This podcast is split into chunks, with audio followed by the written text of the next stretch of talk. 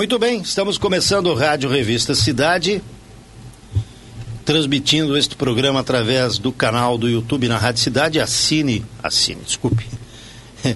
Vamos, vamos se inscrever no canal e acionar o sininho. E dar joinha aqui para a equipe da Rádio Cidade, tá bom? Estou vendo aqui que o Carlos Irque já está desejando bom dia. A Sirlene Graff, o Anderson de Campos também. É...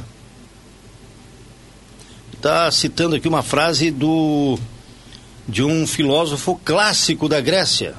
Quem seria ele, Damota? O mais clássico dos filósofos gregos? Bom dia. Bom dia, Damota. Quem seria? Eu não Quem seria o mais clássico? Quem eram os filósofos clássicos ah, gregos, hein? Quem eram? Quem eram? Quem eram? Quem era? Me diga você. Aí você diz, amado mestre. Amado mestre. É, estava passando pela coisa quando vi, por que não comprar, por que não comprar, comprei o o. Lembra desse, Lembro. desse aluno? Como é que era o nome dele? O era... Rolando, Rolando... Não, não, Rolando Lero era um. O, o, esse era o. Ah, agora não me não, Mas esse era o Rolando Lero? Não, não, não. Rolando Lero era aquele que, que dizia: Vós que sois a luz eh, da sabedoria, mestre. Vós que sois o caminho do saber, vós que sois o conhecimento. Ele fazia uma média Ele com o cara. diria: Platão, Sócrates, Hipócrates. Aristóteles também. Aristóteles. Sem usar o Google, sem usar o Google. São os três. Mas ele cita aqui uma frase de Platão: Não espere por uma crise para descobrir o que é importante em sua vida. Não espere. Platão. Platão, foi Platão quem disse isso. É o que dizem, né? Não sei. Eu não estava lá. Platão, grande Platão. Platão, Platão é aquele que ficava debaixo da árvore, né? Que o fruto caiu na cabeça dele. Não, não é esse, esse é outro. Continuando então, a Rita Santana Alves desejando bom dia, que Deus abençoe. José Carlos Freiner também. A Sueli Souza, muito bom dia a todos vocês. A Isolde Scheffer também desejando bom dia. A Camila Ruaro desejando bom dia. E o Gerson Antônio Quinis também desejando bom dia aqui no canal do YouTube. Cada um de vocês aí vai ali dar um joinha pra gente. Marcar como gostei, se você gostou mesmo. Se você não gostou, não marca nada. Mas se gostou, marque por gentileza, tá bom? Inscreva-se no nosso canal do YouTube acione o sininho para receber notificações de conteúdo da equipe de jornalismo da Rádio Cidade. Já que você estava falando aí, invocando os clássicos filósofos, é, os gregos, né, os Platão, o seu destaque. São vários, é, tem outros tantos aí que eu me recordo, Hipócrates, Aristóteles é, e tantos mesmo. outros, é né? É, enfim, Bom, mas vamos ao destaque. Vamos falar sobre hoje sobre Câmara de Vereadores de Brusque. Ontem foi votado aquele projeto que autoriza a prefeitura a contratar dois empréstimos de até 40 milhões de reais, um de 15 milhões, de até 15 milhões e outro de até 25 milhões para a execução daquelas duas obras importantes, uma delas a construção da ponte que liga a rodovia Antônio Raio à margem esquerda do rio Itajaí-Mirim, próximo do pavilhão Maria Celina Vidotto Imhoff, no centro, inclusive essa obra já está na fase de eh, abertura, pelo menos daquela rua ali, que faz parte daquele acordo com a família Hoffman, eh, na devolução daquele terreno que foi usurpado pelo, pelo município de Brusque lá na década, foi década de 90, né, Edilei, se não me falha a memória, né? Sim.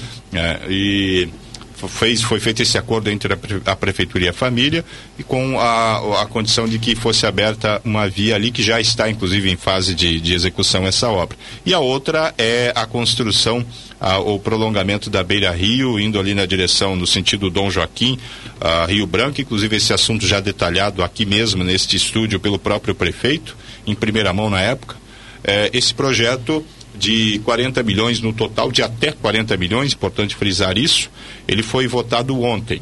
Até aí tudo certo, porque todo mundo concorda que o, a, as obras são importantes, são fundamentais. É, o governo atual não nega em nenhum momento que deu sequência a um projeto que foi começado lá no governo Paulo Essel ainda, que teve aquele, aquele empréstimo lá do Banco Venezuelano rejeitado pela Câmara, que foi ali o estopim do racha entre o governo Paulo Essel e a base na Câmara Municipal naquela época. E, e esse projeto aí ele era para passar simples, na primeira votação, na primeira, na primeira análise. A não ser por um bendito churrasco um bendito churrasco. Hum. Esse churrasco deu o que falar. O projeto, já adianto que ele foi aprovado, com, é, com tranquilidade, não houve nenhum voto contrário, apenas o vereador Rogério dos Santos, que não estava ali no plenário, não votou. Mas um churrasco deu o que falar, levantou os ânimos, houve é, bate-boca no bom sentido, não foi bate-boca, né? foi um, um debate bem acalorado, por causa de um churrasco. Mas eu não vou contar agora, não, vou contar depois. Muito bem, são 6 horas e 14 minutos, 6 e 14. Bom dia, Camila Costa, tudo bem? Bom dia, Dirley, tudo bem? Bom dia, Valdomiro, Matheus e a todos que acompanham a programação do Rádio Revista Cidade nesta manhã. Trazer algumas informações, também acompanhei a Câmara de Vereadores do município de Guabiruba na noite de ontem. É diferente então do que foi aí os ânimos lá em Guabiruba, foi tudo tranquilo. Uma sessão, digamos que rápida, com a manifestação dos vereadores, assuntos eh, mais voltados para a área da Secretaria de Obras, aquelas indicações tradicionais dos vereadores. E o destaque do assunto, eh, dos assuntos, a gente pôde eh, trazer foi uma aprovação de uma moção aí de apoio em relação aos profissionais da área de saúde, né? Está tramitando aí no Senado um projeto em relação à questão do piso salarial e também a carga eh, de trabalho, né? Está em voga justamente eh, porque a gente vive uma pandemia e esses profissionais estão cada vez mais em destaque e, obviamente, a carga de trabalho, enfim, a valorização é, também está sendo chamada atenção para esse ponto. Tem projetos então em votação e a Câmara se manifesta a favor. Moção aprovada, já adianto, é, por unanimidade por parte dos vereadores. De resto, tudo tranquilo e a gente vai trazer esses destaques aí ao longo da semana também é, durante é, a programação do Rádio Revista Cidade. Na área da segurança pública, a tarde de ontem foi um pouco movimentada, né? Tráfico de drogas e também prisão por porte ilegal de arma, né? O destaque da, do tráfico de drogas que aconteceu no bairro Limeira Baixa e o porte ilegal de arma se trata de um fato que já havia acontecido na última semana, um roubo ao supermercado, três garrafas de uísque é, e um indivíduo acaba sacando a arma e a partir desse momento, né, ele entra num carro, enfim, e a polícia começa a fazer um monitoramento através das informações trazidas pela população. E ontem é, teve a grata felicidade e mais uma vez a excelência no trabalho de conseguir fazer a abordagem desse cidadão e prendê-lo por porte legal de arma. Então, ele que já havia feito esse roubo em um supermercado. A gente detalha mais informações na área da segurança pública também ao longo da programação de lei. Muito bem, são 6 horas e 15 minutos, 6 horas e 15. Vamos abraçar aqui os cidadeiros que estão se manifestando no nosso Facebook. A Solange Câmara Coelho, bom dia para Leivinha Rampelotti, para Cassiana Orlandi. Também o Jair Lima, bom dia é, para o Rafael e Vanessa, para o Valdir Loff. Bom dia também para Salete Braga, para Maria Pinho, a popular Bia. Forte abraço, Bia. A Ana Schwamberger, a Ana Cristina, a Terezinha Selva com C, o Queco Elias, bom dia Cris Rescaroli, Rita Santana, bom dia Carlos Irque, Sandra Regina da Silva, bom trabalho para você também, Sandra. Bernadette Peixe Monfardini, bom dia.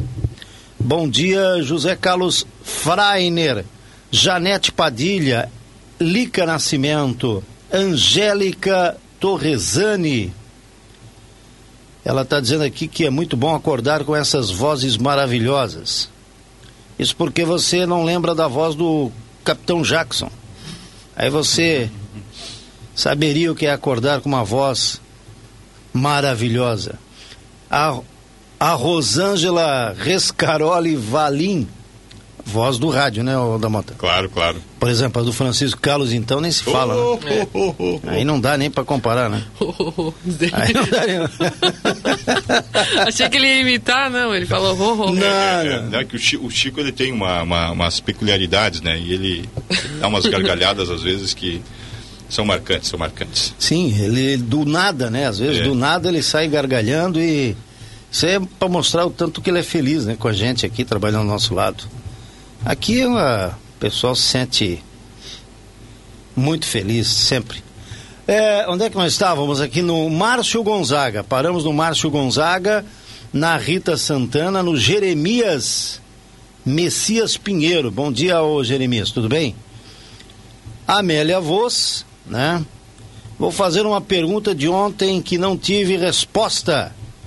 A Sandra está perguntando. Hum. É... Gostaria de saber o que é feito em Brusque com as doses remanescentes da vacina, das vacinas, a popular Xepa.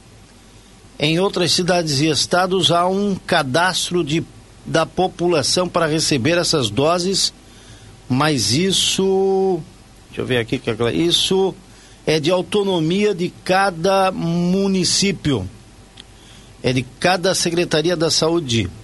É, como funciona isso aqui? Bom, eu não sei, o, não sei se o Matheus ontem, ontem esteve conversando com o doutor Oswaldo, não sei se isso foi levantado, acho que não. Você sabe alguma é, coisa é, eu, dessa... O que eu posso dizer é o seguinte, não tem sobrado doses. É, inclusive até muita gente tem, é, até porque o número de pessoas que não foi tomar as vacinas é muito pequeno.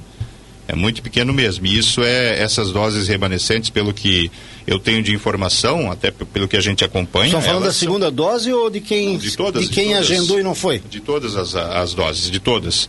Ela, ela é jogada para uma outra remessa de pessoas que, que marcam. Por exemplo, se ah, 10 pessoas agendaram a vacinação e oito não foram, sobraram duas, essas duas são jogadas para a próxima para a próxima Pro leva. próximo agendamento. Isso, exatamente. É assim que tem que tem funcionado. Salvo se houve alguma mudança nesse sentido que a gente pode até buscar. Mas eu não tenho informação de que tenha sobrado, né, Camila? Camila é, que não. tem acompanhado bastante também isso. Não se adotou esse sistema. Algumas cidades sim, eu sei que São Paulo, algumas cidades até colegas de faculdade conseguiram tomar a vacina justamente por essa questão, porque é um agendamento rápido. São 15 doses que sobrou. Quem tiver na hora, agenda, dependente da idade, dependente de, de, comorbidade ou não, agenda e esgota aquelas 15 doses, né? Mas Brusque nem divulga isso porque não, não adotou essa sistemática, né? Justamente, acho que porque essa questão de... Até Brusque está na frente na vacinação, né? Então tem acelerado, tem optado acelerar ao invés de pegar aí essas remanescentes aí, tá colocando à disposição de, da comunidade geral. Tem seguido o protocolo, o calendário, né? Até inclusive a Camila conversou com a direção da, da saúde sobre a vacinação dos presos, né? Exatamente, já foram já foram vacinados, só para trazer o destaque, né? É, e a, uma preocupação... Tem matéria no site já? Desculpa perguntar aqui. Ainda não, não, mas vai ter. Vai ter, vai porque, ter. Não, eu estou perguntando porque a hora que sair a matéria no site, prepara o, o arsenal ali da defesa, porque vai. Eu vou, eu vou, comprar pipoca já. A própria diretora em Vigilância e Saúde, Ariane Fischer, ela já se defende quando ela faz a manifestação, né? Ela nos atendeu gentilmente, gentilmente é, fez um vídeo pra gente, ela tá em casa, está afastada um pouco do trabalho por algumas semanas aí, em função de questões pessoais, e ela já logo disse, né, que é importante entender que são 135 vacinas, é super rápido, são questão de duas horas para que isso seja feito, foi feito pelo, pelo pessoal da saúde de dentro do presídio, então não envolveu a questão municipal, porque tem ambulatório lá dentro. É, ela tentou minimizar ao máximo para que as pessoas entendam que não é um bicho de sete cabeças a vacinação em apenados, embora muita gente não entendo assim. Ela justificou pelo outro lado. Se um apenado estiver vacinado, estiver imunizado, ele não vai tirar a vaga de alguém na UTI depois. Então, é tem, tem, esse outro lado que também é, precisa ser avaliado. Eu discordo.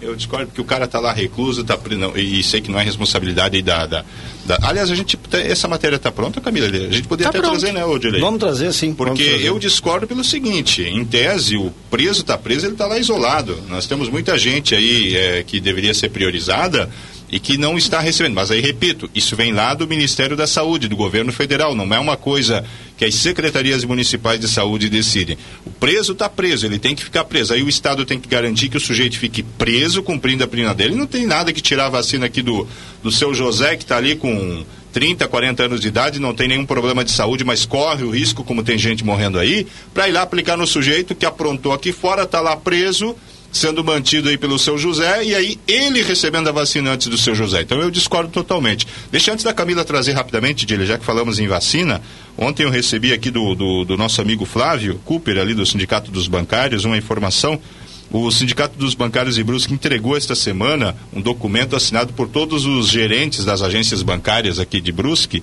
eh, pedindo que a Prefeitura priorize a vacinação também aos bancários, porque as agências bancárias é, foram todos os, os, gerentes de todas as agências, até me encaminhou aqui o, o, o, documento aí é, que foi assinado e entregue pelo presidente do Sindicato dos Bancários, o Joel Soares Bueno, que fez essa entrega aí à prefeitura, é, onde ele diz o seguinte, que os bancos tiveram as atividades interrompidas, em nenhum momento, aliás, não tiveram em nenhum momento desde a decretação da pandemia, entender, estando assim os trabalhadores expostos aos riscos de contágio nos ambientes de trabalho bancário, é, pois trabalham em ambiente fechado e quase sem nenhuma ventilação. Esse documento foi entregue e, claro, a prefeitura vai avaliar para ver se, se tem procedimento, né, se adota ou não.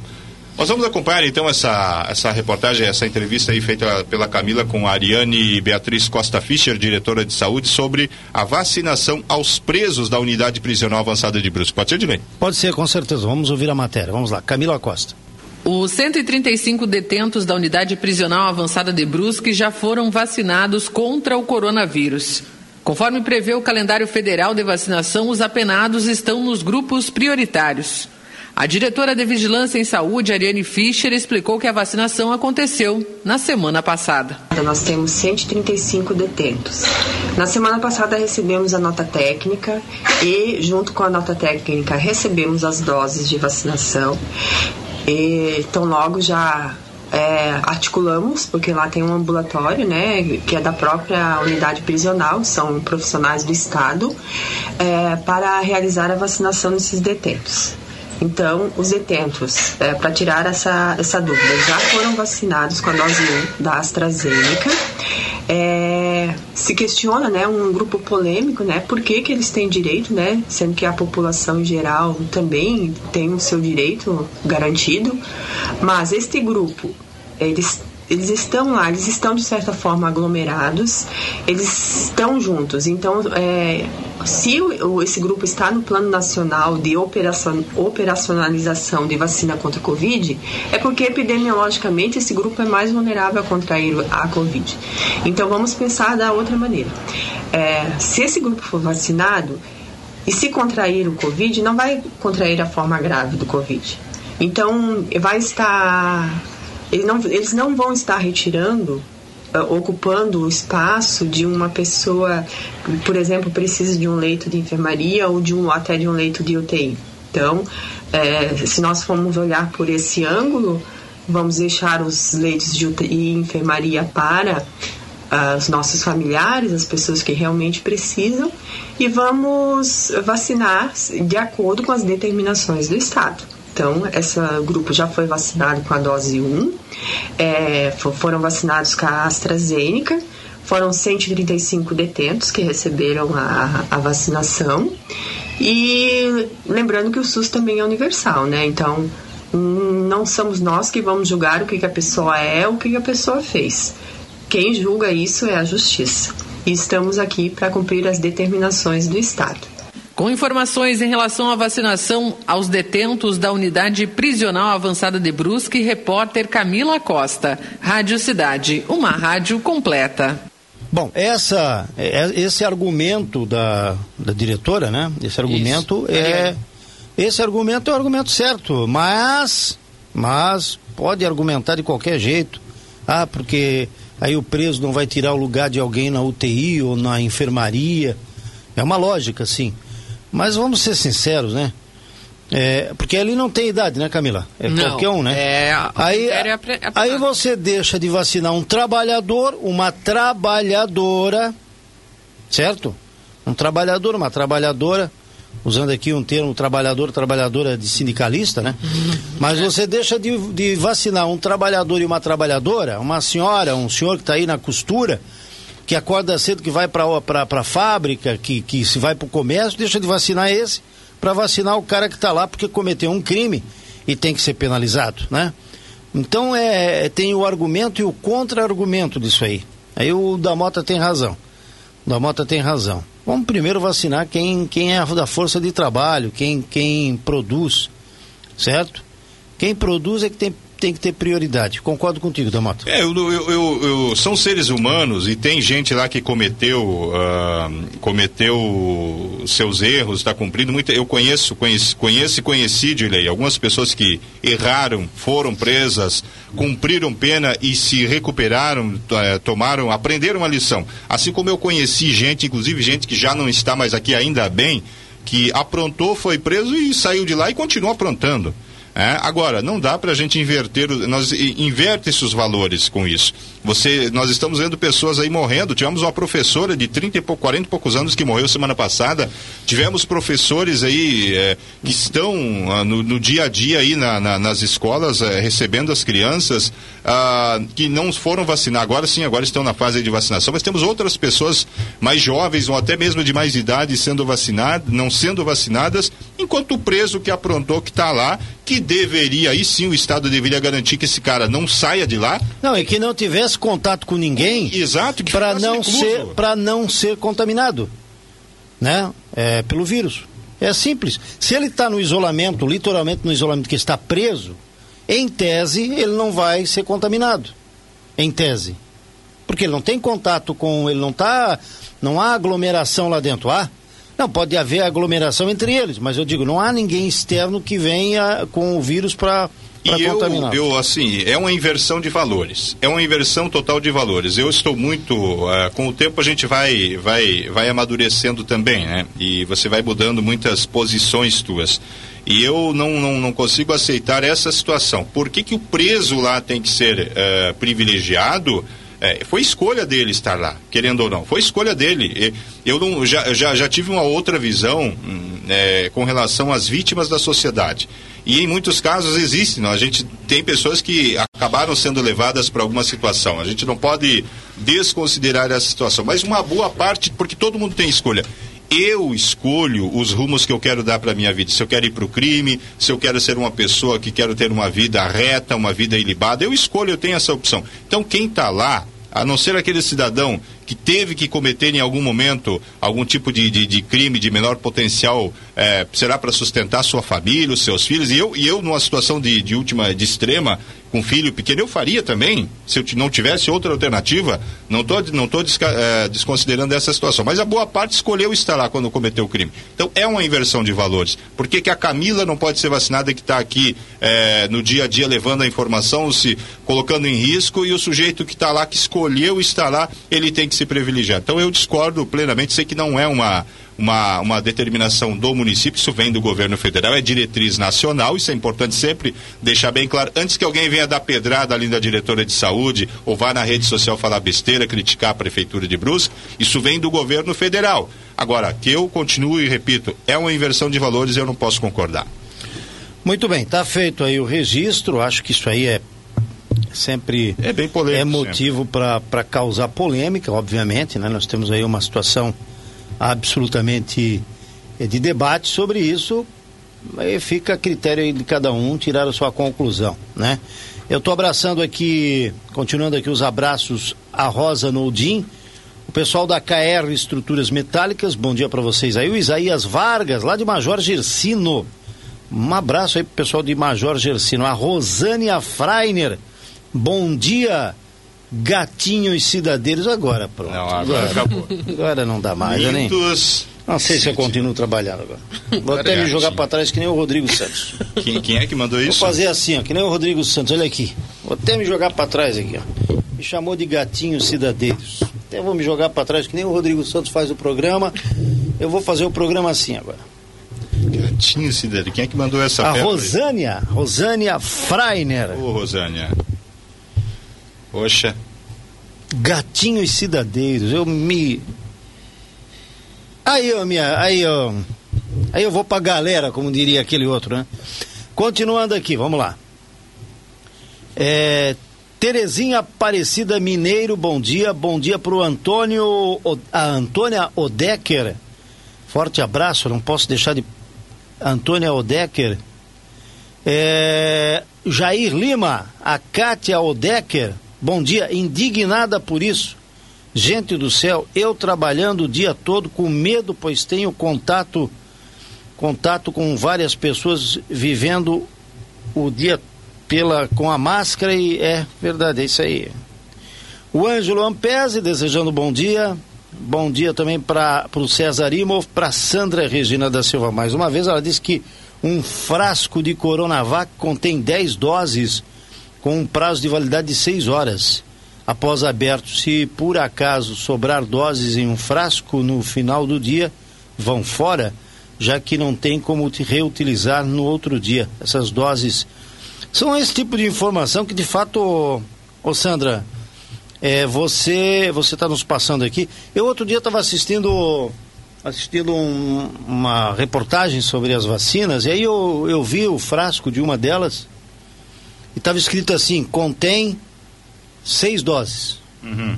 Que quando eu fui vacinar me chamou a atenção que a, a pessoa pegou aquele vidrinho da dose colocou a, a seringa, puxou e eu vi que ficou ainda mais alguma coisa lá e colocou dentro de uma dentro de um isopor uhum. conservar um, para conservar e aí eu fiquei imaginando bom deve ter mais de uma dose ali né e tem né aí cada vacina cada laboratório tem um jeito de de como é que a gente chama de, de de colocar essa, essa vacina, o conteúdo dela dentro uhum. de um uhum. frasco. Não sei se é 100, 100 ml, se é de armazenar, uhum. exatamente. Exatamente. É, é isso. Vamos ao intervalo comercial, certo? E são 6h33, daqui a pouco a gente volta com as informações da Covid-19. Este é o Rádio Revista Cidade ao lado de Camila Costa, Valdomiro da Mota, daqui a pouco Rodrigo Santos e Matheus França. Vamos até às nove da manhã trazendo muitas informações e aguardando aí a sua manifestação. Você pode mandar informações, ah, você pode mandar a sua saudação através do nosso WhatsApp 479 9187 7556. Tem mensagem, ô, ô Camila?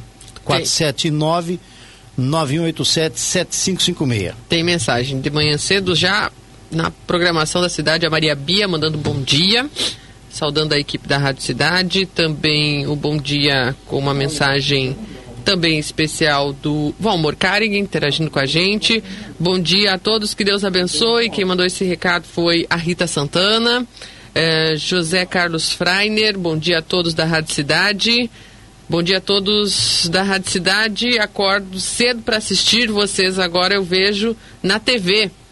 Antes eu só ouvia na rádio. Quem mandou esse recado que já está atualizado junto com a cidade foi a Sueli de Souza, que agora também nos vê, então está nos vendo aí na TV, na sua Smart TV, a né? Sueli, isso? É. Então deixa eu fazer aqui um convite para você que tem aí uma Smart TV, que consegue conectar aí na internet, coloque-nos na, nos na tela também porque muita gente assiste no, no, no espelhamento, celular. espelhamento. Exato, faça o espelhamento aí, nos assista também como faz, como faz a Sueli, é, coloque na tela aí, na, na enfim, para que você possa nos ver de maneira mais ampliada também, né? Porque tem muita gente que acaba não, não, não, não sabendo que é possível fazer isso, então você pode conectar aí na, na sua TV e acompanhar o Rádio Revista Cidade em tela cheia. A Tatá também dando o seu bom dia. Bom dia, galera da Rádio Cidade. Bom dia, Dilei, a todos os colaboradores da Rádio Cidade. Valéria e Gilmar Fischer, loteamento Planalto. A Isolde Fischer, ela dá aquela opinião sobre a questão das vacinas nos apenados. Olá, discordo em vacinar os detentos, porque nós, cidadãos de bens, corremos risco todos os dias. Então vou roubar para ser presa e ganhar vacina. Esse é o nosso Brasil. Lamentável aí interagindo conosco a Isolde Scheffer da Guabiruba. Bom dia a todos, um abençoado, bom dia para vocês, um abençoado dia para vocês da Rádio Cidade. Também mandou aqui o padre Jacob, né, interagindo conosco também aqui, mandou foto eu já. gosto agora, do Jacob eu gostei agora. É, é isso? Eu, é Jacob. Vocês me confundiram. É Jacob. Jacob, não vou esquecer mais. Bom dia, fala pro meu admirador de café que ele tá um gato. Olha, não Quem sei. É Mensagem. Quem é? A Rose Anne. Rose ah, Vilhena, Você é o admirador de café. Rosiane. Bom dia. Ah, a Vilhena, né, lá do é, Sinceb. Tem mais mensagens da Jaque. Bom dia, ótimo dia a todos. É a Jaque Delagnello também com a gente. O Ivo Otto também mandando seu bom dia. Bom dia, meninos. Bom dia, Camila. Um ótimo dia a todos vocês da rádio. Quem manda esse último recado aqui pra gente é a Sandra, também interagindo com a gente aqui no 47 9187 7556. Ô, Rosiane, ele não está um gato, está um lobo. Olha. Está um lobo. Ele pensou, enquanto eu terminava de ler as mensagens, para sair com essa frase. Tem que experimentar esse café da Rosiane lá, porque. Tem, olha, tem. Você está convidado. Rapaz, não, o jeito tá que, que, que, a propaganda foi feita aqui, viu, Rosiane? Olha. Falando em, em, em sindicato, Sinceb, deixa eu aproveitar para ler aqui. O Orlando ontem me passou, já tem até um tem até uma mensagem sendo veiculada aqui na Rádio Cidade. Passou né? também, eu, eu não lembro o que, que Deixa era. eu agora. fazer a leitura ah. aqui. O Sindicato dos Servidores Municipais de Brusque e Região será o anfitrião de um encontro de sindicalistas e jurídicos do Estado de Santa Catarina ligados à FETRAMESC, que é a Federação dos Trabalhadores em Serviços Públicos Municipais de Santa Catarina. Que acho é que isso dá uma pauta. Isso dá que uma ele pauta. É presidente, inclusive. É amanhã. É amanhã. Eu acho que pode fazer uma sim, pauta sim. com ele. Vamos fazer. O encontro acontecerá nesta quinta-feira em Brusque terá o seguinte, a seguinte programação: debate sobre regime geral e regime próprio de previdência, reunião com delegados representantes dos sindicatos filiados, elaboração do plano de lutas 2021. O Sinceb dá boas-vindas a todos os sindicalistas. Viva o servidor e o serviço público. Vamos à luta. Essa é a mensagem aí que acho que está tá, tá veiculando, né, o, o Matheus? É, o, que... o, Orlando, que inclusive é o presidente estadual dessa federação, que é estadual, e ele está presidindo já desde 2019, se não me falha a memória. Eu não sei, amanhã provavelmente tem alguém na pauta, mas era possível encontrar sim, aí um tempo, sim, né? Com certeza. Vamos, Você vamos, entra em contato com ele, Damota? Sim, pode deixar. Beleza, esse é o Rádio Revista Cidade que já faz a pauta aqui ao vivo. Uhum. É assim que funciona. Muito bem, são 6h43, vamos ao intervalo comercial. Depois do intervalo, a gente volta trazendo algumas informações aí da segurança pública e também o obituário que você tem à sua disposição aí para ficar atualizado no rc.am.br. Depois do intervalo a gente retorna. Estamos apresentando Rádio Revista Cidade Covid-19 da Mota. Vamos lá, vamos aos números atualizados. Ontem eu fui questionado por uma ouvinte nossa, leitora, espectadora, sobre o porquê que nós não divulgamos Botuverá. E aí até cabe aqui uma, uma explicação. A Guabiruba e Brusque fazem essa divulgação diária dos dados. E na correria do, do dia a dia, a gente acaba, para nós, acaba sendo uma mão na roda, como se fala no popular. É, os números vêm mastigados, é, então por isso que nós fazemos essa divulgação. Botuverá não faz isso. Eu, se, se faz, é recente e eu não tenho conhecimento. A Botuverá não tem essa, é, esse hábito, essa prática. Ultimamente nós temos recebido alguns boletins, principalmente de vacinação, mas Botuverá não tem essa, essa prática de. E não é uma questão de que esconde os números, muito pelo contrário, o Botuverá sempre foi bastante solista, a secretária, o prefeito, toda a equipe da saúde, mas não tem essa essa prática de fazer essa divulgação diária dos dados como fazem Guabiruba e também como fazem a, como faz a cidade de Brusque. Mas a gente vai tentar buscar esses números até para atualizar, que foi algo que foi me cobrado ontem por uma, uma, uma, uma ouvinte aí nossa, espectadora que acompanha a programação do Rádio Revista. Os números de Brusque. Os números de Brusque, segundo o boletim da Secretaria Municipal de Saúde, ontem Brusque registrou 59 casos da doença. Ah, com isso chega a 25.314 casos confirmados desde o começo da pandemia, 24.107 recuperados. São 938 casos ativos, cresceu de maneira significativa o número de casos ativos. 10 pessoas internadas em UTI, 13 em enfermaria, 17 aguardam resultados de testes. Brusque registrou até agora 269 mortes desde o começo da pandemia. 36.128 pessoas receberam a primeira dose da vacina, 14.007 a segunda dose da vacina. Vamos aos números de Guabiruba, os números da Secretaria Municipal de Saúde de Guabiruba, também divulgados ontem no período da tarde, são os seguintes. Guabiruba registrou 12 eh, novos, 12 novos casos uh, na, no dia de ontem, 12 novos casos, chegando a 3.666. Destes, 3.558 estão recuperados, 4.747 foram descartados, deram negativo. 114 pessoas estão sendo monitoradas, apresentam sintomas ou então estão aí com a. estão apresentaram sintoma, procuraram o, o centro de atendimento e estão sendo monitoradas. 66 é o número de casos ativos, pessoas que ainda transmitem a doença. Uma pessoa aguarda resultado de teste, quatro pessoas uh, for, estão hospitalizadas e Guabiruba tem 42 mortes desde o começo da pandemia. 5.812 pessoas receberam a primeira dose da vacina, 1.967 a segunda dose da vacina. Vamos aos números de Santa Catarina, boletim da Secretaria de Estado da Saúde. E aqui, antes de trazer os números, lembrar que ontem saiu, passou a vigorar um novo decreto do governo do Estado com relação às medidas restritivas. Ele foi prorrogado, esse decreto que estava em vigor por mais 15 dias, vale até o dia 30 deste mês. Todas as medidas que estavam em vigor foram mantidas, com algumas flexibilizações, principalmente em relação à questão do. Uh, o decreto altera regras para a realização de eventos de grande porte, por exemplo, é, ou de massa, com mais de 500 pessoas. Em todos os níveis de risco ficam condicionados à avaliação de plano de contingência pela Diretoria de Vigilância Sanitária da Secretaria de Estado da Saúde, autorização da cidade, sede do evento e deliberação favorável de dois terços a dois terços dos municípios membros da Comissão Intergestorial, a Intergestores Regional CIR, em reunião com representantes da Secretaria de Estado e da Prefeitura da cidade, onde será realizado o evento. Então, está valendo esse decreto. É, que é, passou a vigorar desde ontem até o próximo dia 30, mantendo todas as medidas que já estavam em vigor. Os números de Santa Catarina. O boletim epidemiológico aponta que Santa Catarina registrou nessas últimas horas uh, um total de é, 4.386 novos casos, é um número bastante alto nessas últimas horas. Desse, esses casos fazem com que o Estado atinja 1 milhão 12.445 casos desde o começo da pandemia.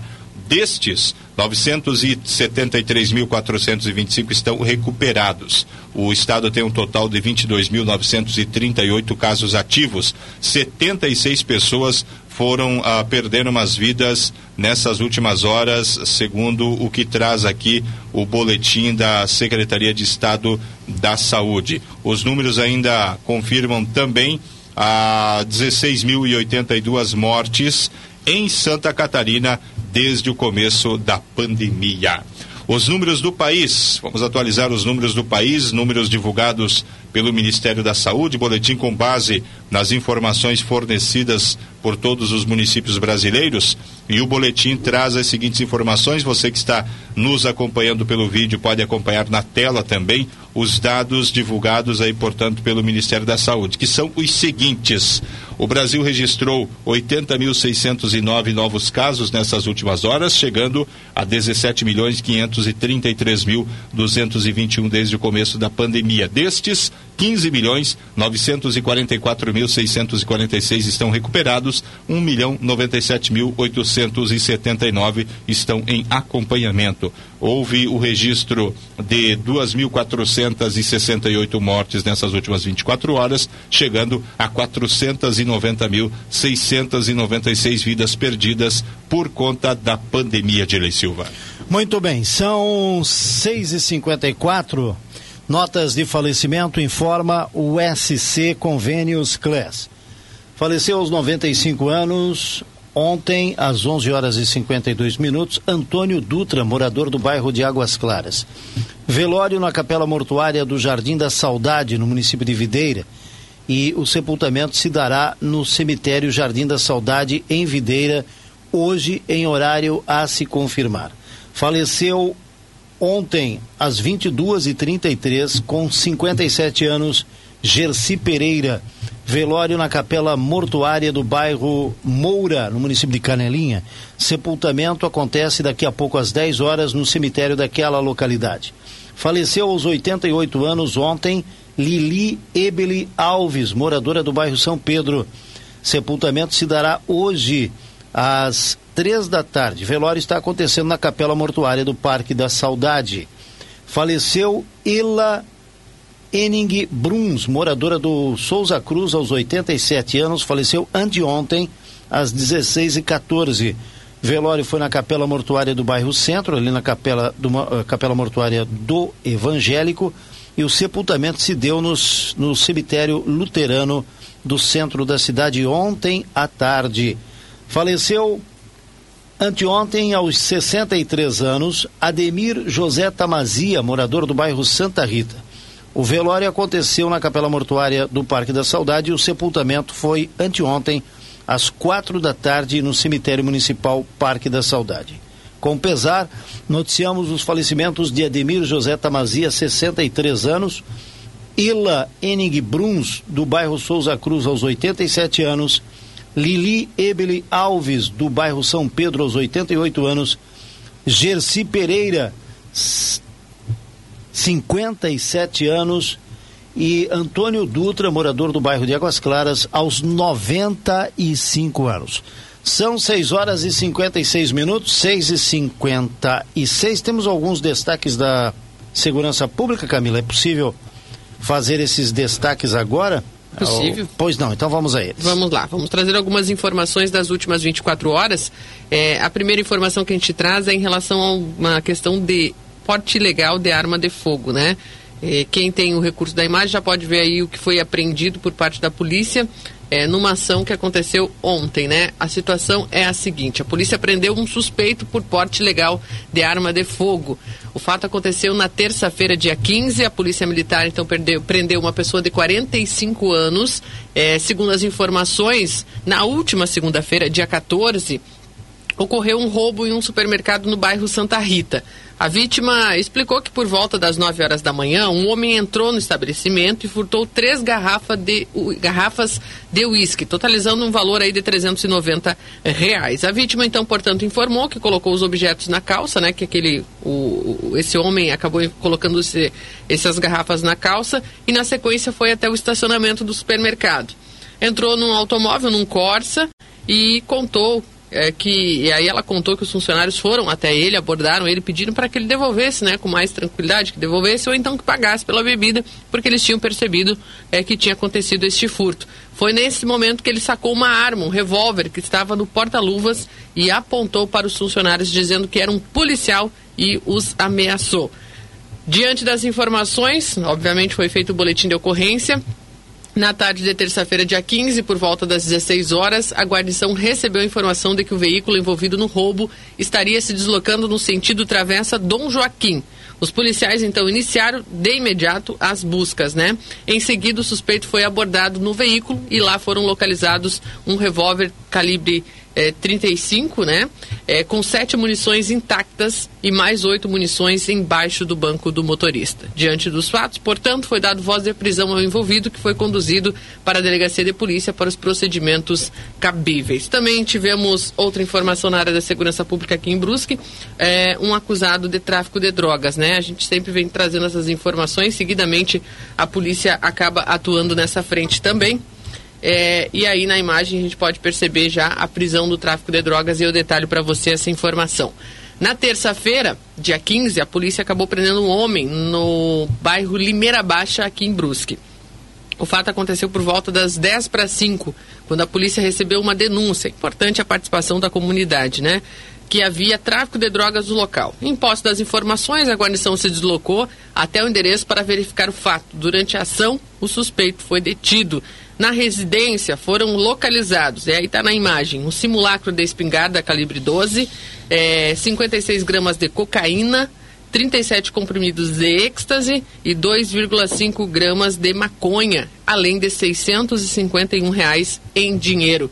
Diante dos fatos, este homem de 35 anos foi encaminhado juntamente com as drogas para a delegacia de polícia para os procedimentos cabíveis. Baixa no tráfico de drogas, portanto. Outra informação na área da segurança pública, um acidente é, que movimentou os bombeiros, né?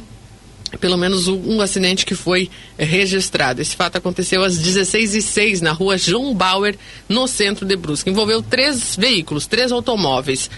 A condutora do Gol, 43 anos, estava consciente com dores na região torácica e foi levada para o hospital Azambuja. A segunda vítima do outro carro, um Cruze de 43 anos, né, a, nada sofreu. E a condutora do terceiro veículo, também é, 46 anos, ficou também ilesa. Ela estava num Honda Civic. Então foram três automóveis, dois de Brusque e um de Guabiruba, se envolveram num acidente no centro da cidade e felizmente nada de mais grave aconteceu. Apenas uma pessoa foi levada para o hospital Azambuja. E para finalizar as informações né, da área da segurança pública, aqui de Brusque também, a família atualizou o estado de saúde do motociclista que foi vítima do acidente que aconteceu ainda na segunda-feira, né? O fato é o seguinte: a família de uma das, o familiar né, de uma das vítimas do acidente divulgou nas redes sociais que o motociclista passou por cirurgia e passa bem. Segundo a família, na terça-feira, dia 15, ele fez uma cirurgia no ombro e uma no joelho. E nesta quarta-feira, hoje, portanto, ele deve fazer uma cirurgia na, no maxilar, na região da boca, né? A família tranquiliza os amigos e diz que ele não sofre risco de morte e agradeceu as orações. Lembrando que esse acidente aconteceu na segunda-feira, na Rua do Cedro, na Avenida Dom Joaquim, e com o impacto uma das motos acabou pegando fogo. Chamou atenção a imagem, né? A colisão ocorreu por volta das 19 horas, próximo ao acesso de um posto de combustível. Conforme a Polícia Militar, em seu relatório, o condutor da Honda CG 150 seguia na direção centro-bairro eh, e tendo como carona sua esposa. A colisão aconteceu quando ele fez uma conversão à esquerda é, para entrar no posto de combustível localizado ali próximo. No sentido contrário, se deslocava uma outra motocicleta CG 150. Ainda de acordo com os policiais, duas das vítimas caíram sobre a pista com as roupas em chamas. Um funcionário do posto socorreu, apagando fogo com os extintores. A reportagem não tem informação em relação aos outros motociclistas o outro motociclista que estava envolvido nesse acidente. Lamentável, mas felizmente, né, estas pessoas estão sem risco de morte, apenas passando por cirurgias aí para poder passar e se recuperar em relação a este fato, né? As imagens são realmente impressionantes. Quando a gente trouxe aí durante a programação da cidade é, este fato que aconteceu, então, portanto, é, lá no bairro Dom Joaquim. Estas as informações, algumas delas, e claro, assim como forem, conforme forem acontecendo, a gente vai atualizando para você. E mais e mais detalhadas informações também no site da cidade, no rc.am.br.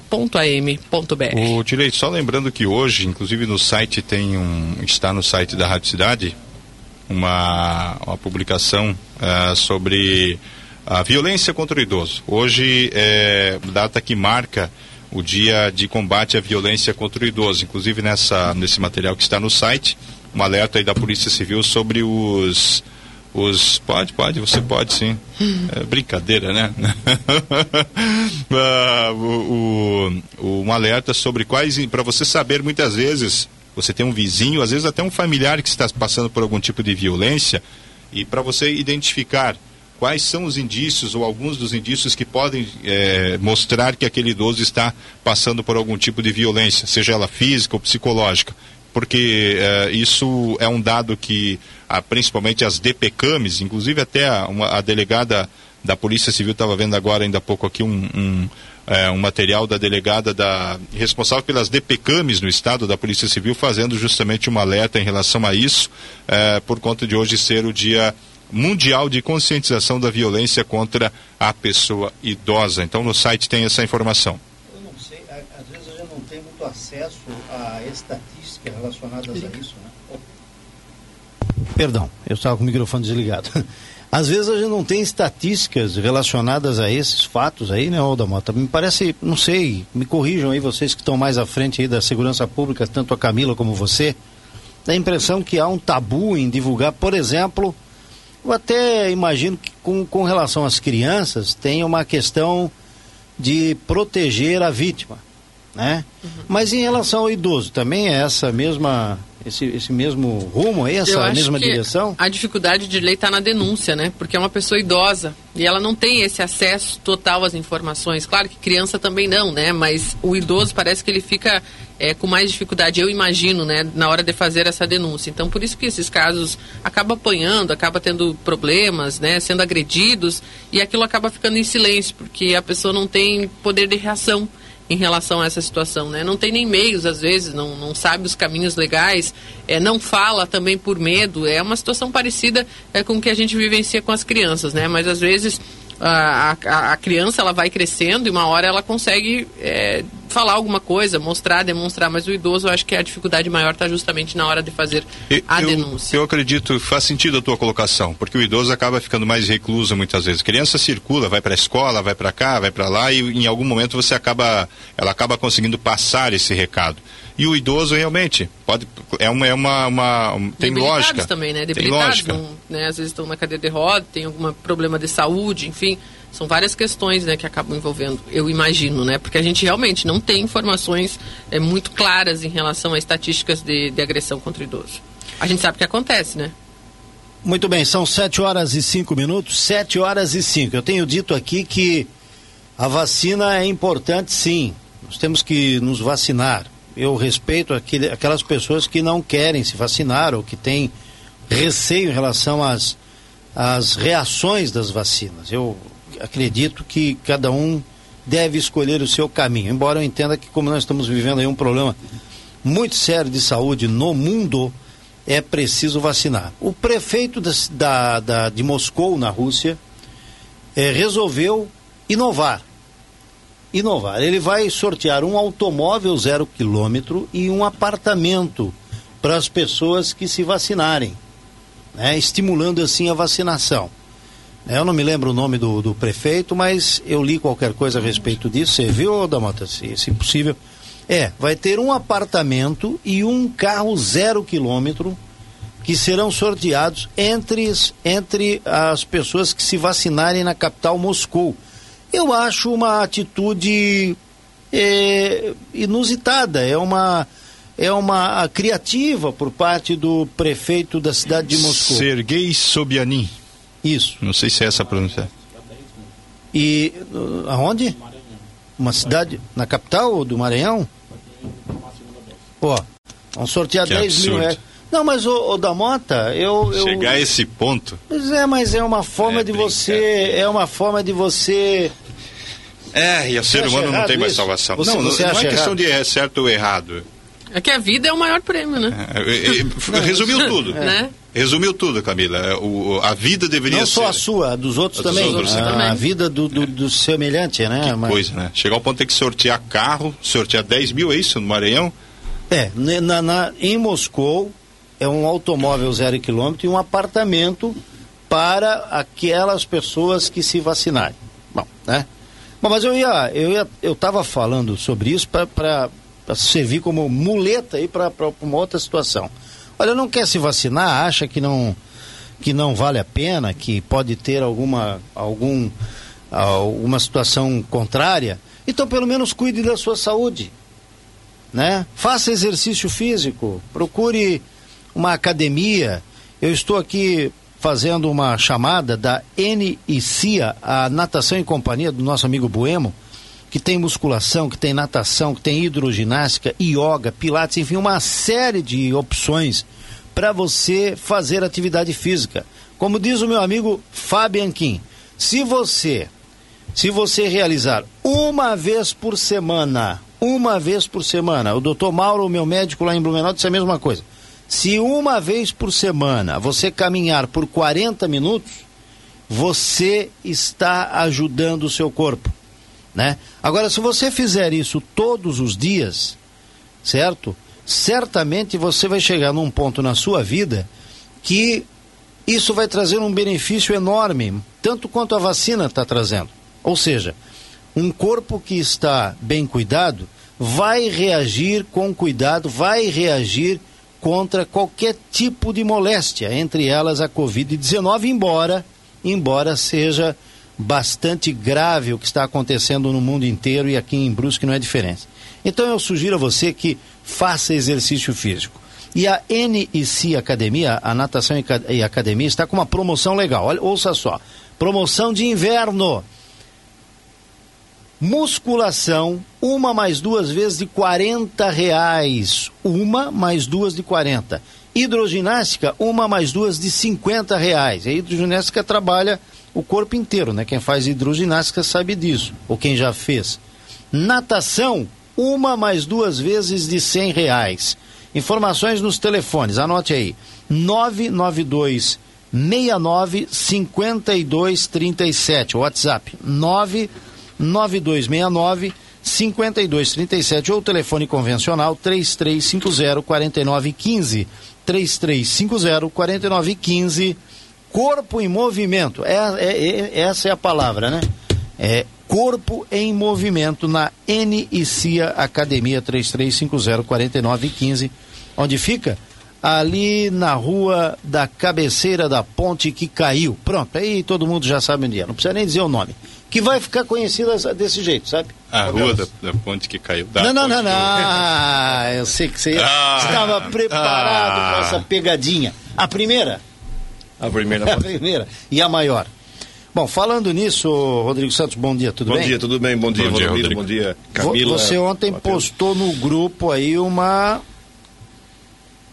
o que aquilo, aquilo que você, como Nostradamus da Rádio Cidade, já tinha é, previsto. Nostradamus da Rádio. É, o Nostradamus. É que não era só difícil. Que, só que dessa vez ela não foi simplesmente retirada, a trave, famosa trave. É isso. Essa aí agora foi esteporada mesmo. Literalmente bateu na trave. Essa, essa aí bateu e arrebentaram a... É. Você está falando da ponte lá da, da, da Santa Terezinha. Fala ponte. Da, da Rua Itajaí. Da Rua Itajaí. Uhum. Ali já é Limoeiro? Isso, ali, ali já é Limoeiro. Ali já é Limoeiro, já. Pertence a Brusque, mas já é Limoeiro. Sim. É Limoeiro Brusque. Olha o limitador aí que colocaram. Que Tava coisa linda. Né? Porrada né? eu, eu, fico me perguntando, será que o motorista não consegue enxergar isso? Não, e tem placas avisando antes, né? Hã? Ah, pode ser. O Matheus está mencionando. Ah, mas tem placas antes, o... tem placa antes, né? Vamos tentar, Aí. vai que passe, né? Vai que passa, daí acaba não passando. Eu não eu acho, acho que, eu não acho que alguém acho vai que... colocar em risco a, hum. O caminhão, ou, enfim. Eu botar é, uma câmera. Se, geralmente, se for, olha só, se, se, se for o. O quê? Sim, a, tem placas antes dizendo desvio para veículos pesados é para entrar na Libera BV Mas avisa que tem um limitador? Tem, avisa, avisa, avisa. Inclusive há uma espécie de um bloqueio na, no cruzamento ali da. Na vidraçaria Zaleia. Ali no, no, no, no, no cruzamento ali, avisando tudo bonitinho. Ali é o seguinte, ó.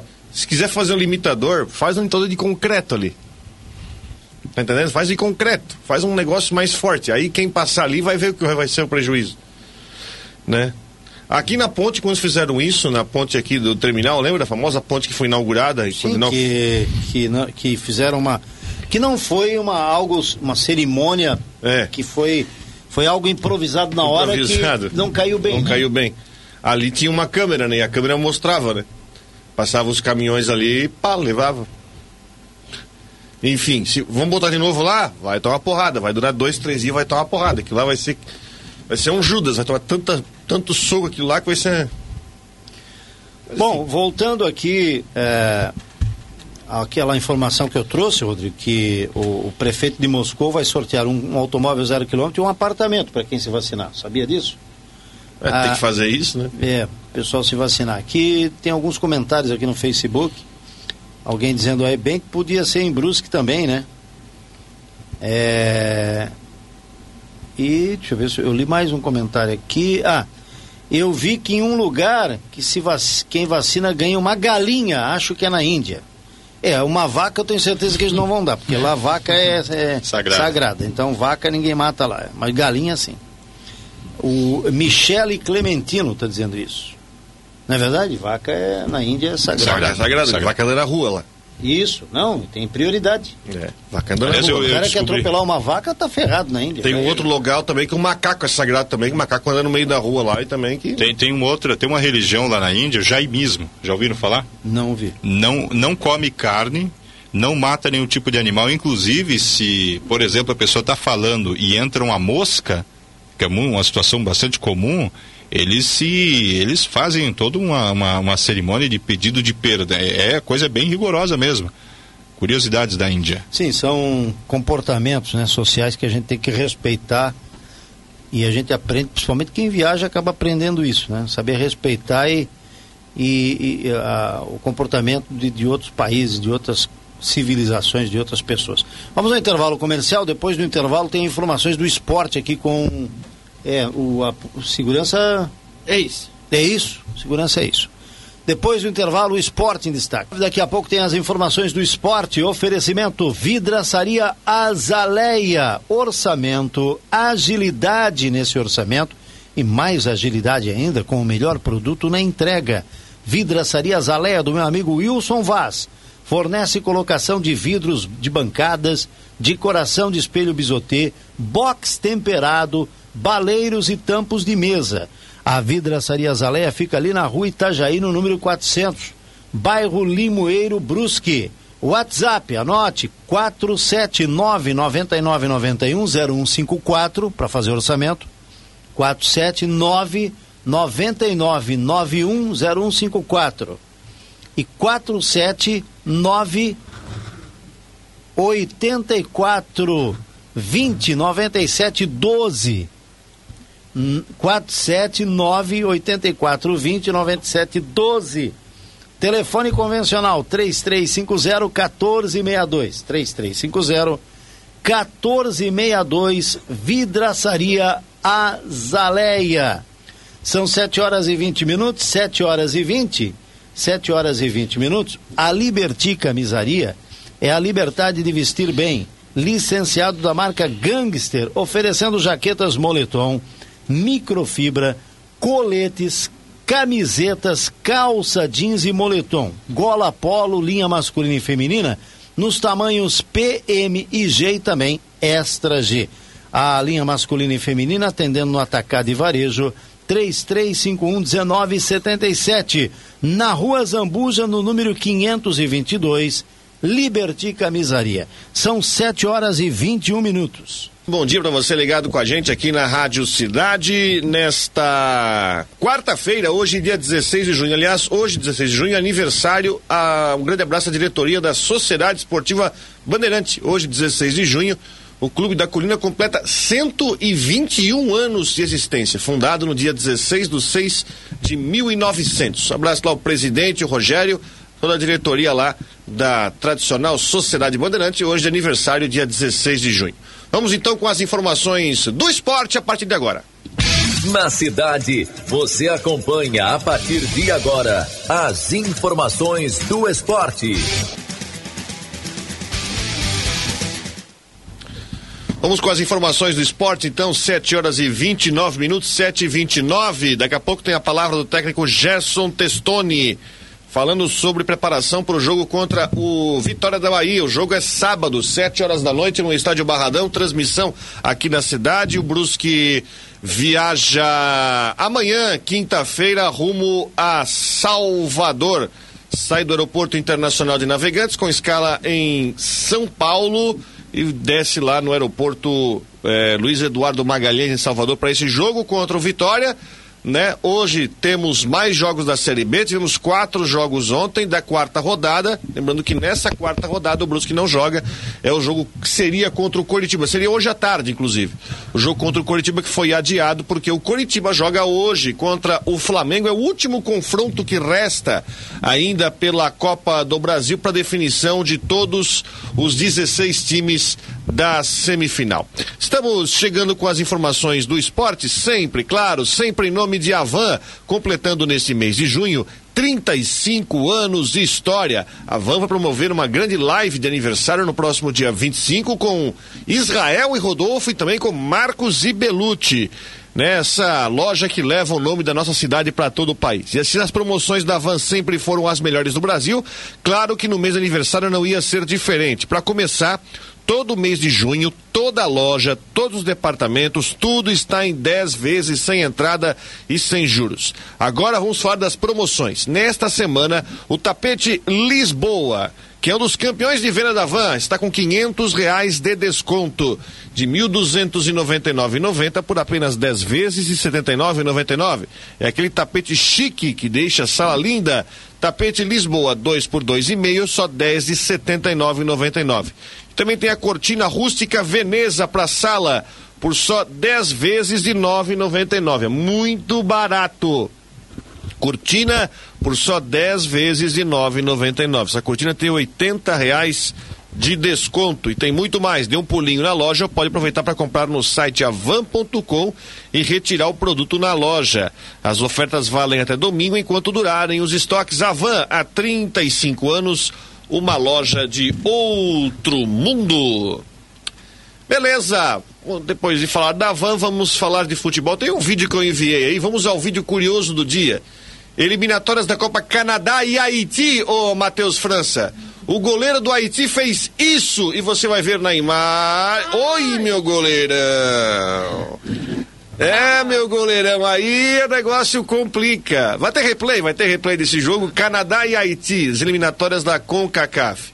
O goleiro, não contente em errar em bola na bola recuada, aí olhou pro gramado ver se tinha algum montinho que atrapalhou. Né? Tem replay ali. Vamos ver no, no replay o gol do Canadá. Canadá que se classificou para a segunda fase, terceira fase das eliminatórias da CONCACAF. Cadê o replay? Ah, tá aí, ó. vai tomar o recuo de bola, aí o goleiro vai, erra em bola e não contente, erra em bola de novo. E aí, que beleza aí. Tá aí o gol do Canadá contra o Haiti. Tem replay de tudo quanto é jeito aí. Ó, não olhou pra bola e. Que quica no que o gramado é bom pra caramba, olha, ó. Ai, É, garoto! ele chutou, ele no, que ele pé. foi, no que ele foi arrumar pra tirar, o pé esquerdo deu um biquinho na bola e tirou a bola do pé dele. Meu Deus. do Que céu. momento, hein? Esse não dormiu. Não, esse não dormiu, com certeza. Vai pra história dos, dos gols malucos do futebol internacional, das, dos grandes frangos, das grandes falhas de goleiro. Ai, meu goleirão. Ai, ai, ai.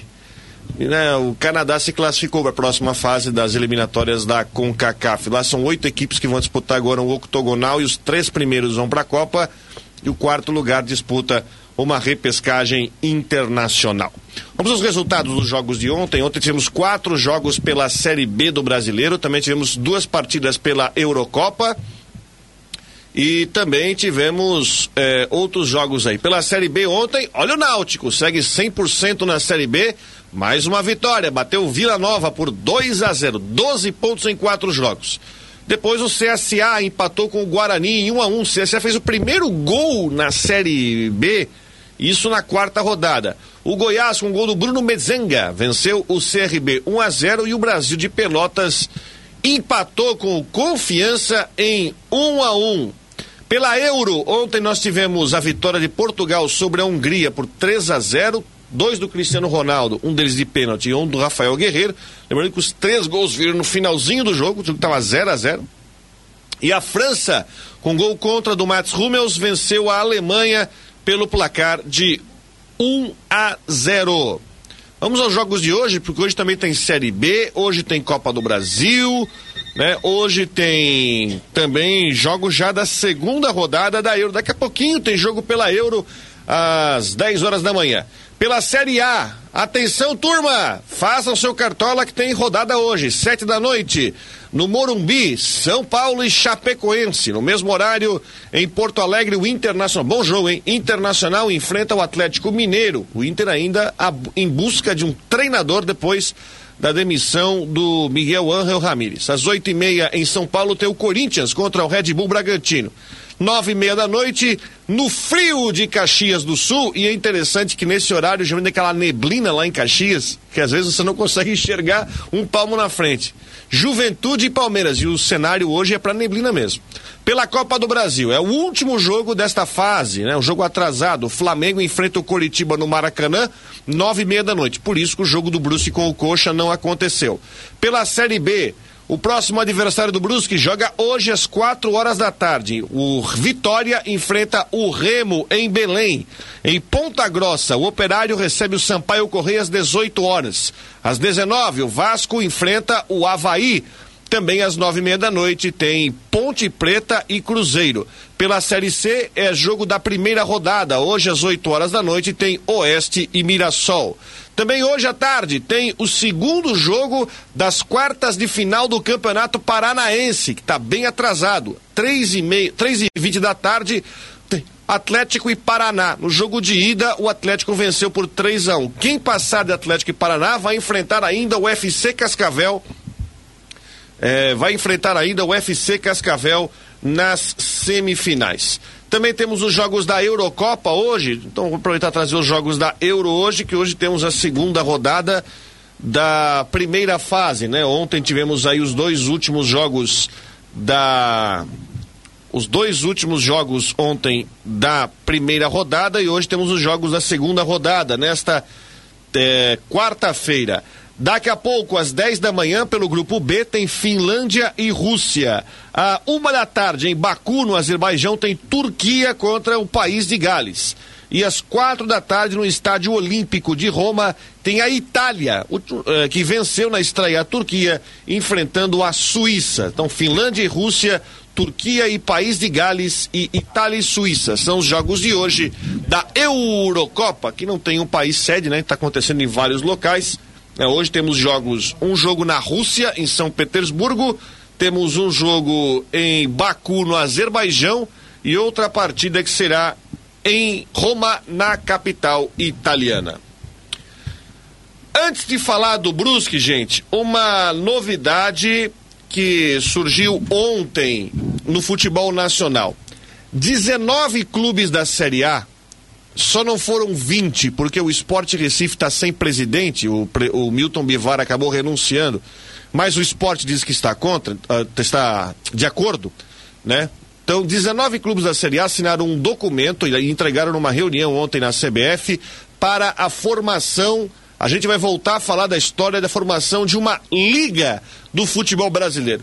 Qual é a diferença entre liga e campeonato pela CBF? Na liga, os clubes têm mais poder para definir os rumos do campeonato. Venda de patrocínios, organização, regulamentos, bem que eu acho que regulamento é uma coisa que é, não deve ser mudada, porque hoje todo mundo conhece o regulamento do Campeonato Brasileiro, né?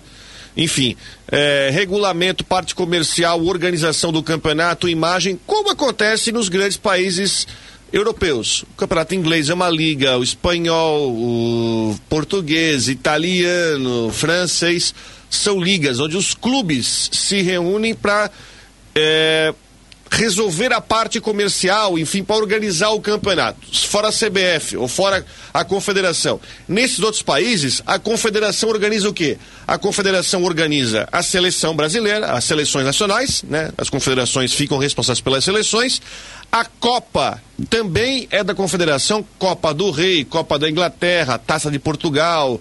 Então a Copa é, é tarefa das federações, além de divisões inferiores. E uma, uma informação importante: segundo o Guilherme Belintani, presidente do Bahia, ah, os clubes da Série B já foram convidados a serem os fundadores desta liga. Eu não sei se o Brusque já foi comunicado sobre isso, imagino que sim, mas é, em esta liga vingando, o Brusque fará parte dela por ser um clube da Série B do Brasileiro, que eu acho muito importante, né? Mas existem alguns desafios. Ah, esse grupo de clubes da Série A prega algumas mudanças. Por exemplo, na eleição para presidente da CBF, a eleição de presidente da CBF ela é feita de uma forma onde quem decide quem é o presidente são as federações. Por quê? Quem vota para presidente da CBF são federações, clubes da Série A e B. Só que as federações, que são 27, o voto das federações tem peso 3, ou seja, 3 vezes 27, 81. Os clubes da Série A têm peso 2, só que são 20 vezes 2, 40. E os clubes da Série B têm voto peso 1, 20 vezes 1, 20. Ou seja, se você somar os votos das séries A e B, dá 60 as federações têm 81, ou seja, é um voto que não vale para nada. A intenção dos clubes é pregar para que os clubes tenham voto de mesmo peso que as federações na eleição do presidente da CBF. Né? Buscando aí, é, enfim, uma, uma espécie de isonomia. Além da proposta da criação da liga. Diferentemente de outros anos, os clubes não pregam um rompimento com a CBF mas sim uma maior liberdade para poder organizar o campeonato. Até porque em 2025 tem uma nova negociação de contratos de televisão. Os clubes, claro, pretendem cumprir totalmente a risca os contratos de televisão já existentes no Campeonato Brasileiro ou na Liga Brasileira, enfim, não sei qual é o nome que será é, dado e já pretende começar a trabalhar na gestão desse novo Campeonato Brasileiro a partir de 2022, né? Com a presença aí de uma Série A e Série B. É tudo muito incipiente ainda, esta, esta ideia foi levantada pelos clubes que estão focados em trabalhar na concepção de uma liga, mas tem que vencer a resistência da CBF, né? Só que a CBF está no momento fragilizado com o seu presidente, o Rogério Caboclo, afastado por causa daquelas denúncias de assédio sexual, né? Que a gente uh, falou sobre isso contra uma funcionária da CBF. A CBF está fragilizada. Está com o presidente afastado, pode ser que tenha que fazer uma nova eleição para eleger um novo presidente. Então, nisso, os clubes aproveitam uma brecha para tentar iniciar a organização, a organização de uma liga. Vamos ver o que vai acontecer. Mas a informação interessante é que o Brusque, como clube da Série B, vai ser convidado a ser um dos clubes fundadores desta nova Liga do Futebol Brasileiro, que eu acho que só tem a agregar. Só faço um pequeno parênteses aqui. É, acho legal desde que se mantenha o regulamento, se respeite acesso e descenso que não criem uma liga, já arrumando um jeito. Ah, o Cruzeiro não vai subir, vamos puxar os caras para Série A. Não. Que respeite acesso e descenso, que mantenha o sistema do campeonato, né? Que mantenha a seriedade do campeonato e também respeite os contratos de televisão que já estão assinados até 2024, pelo menos. Vamos com as notícias do Brusque Futebol Clube. Então, o Bruscão que se prepara para enfrentar o Vitória neste sábado, 7 horas da noite, no estádio Barradão, pela quinta rodada. Transmissão aqui da Rádio Cidade. Aliás, só para fazer um pequeno comentário sobre a Série B, com os resultados de ontem, o Brusque ele se mantém na segunda colocação e ele só pode perder. Ele só pode perder uma posição é, mesmo sem jogar nesta rodada, ele só pode perder uma posição que é para o Botafogo, que joga amanhã contra o Londrina, em Londrina. Se o Botafogo vencer, ele vai a 10 pontos, é o único time capaz de ultrapassar o Brusque na classificação Claro, o Brusque com um jogo a menos que essa partida contra o Coritiba.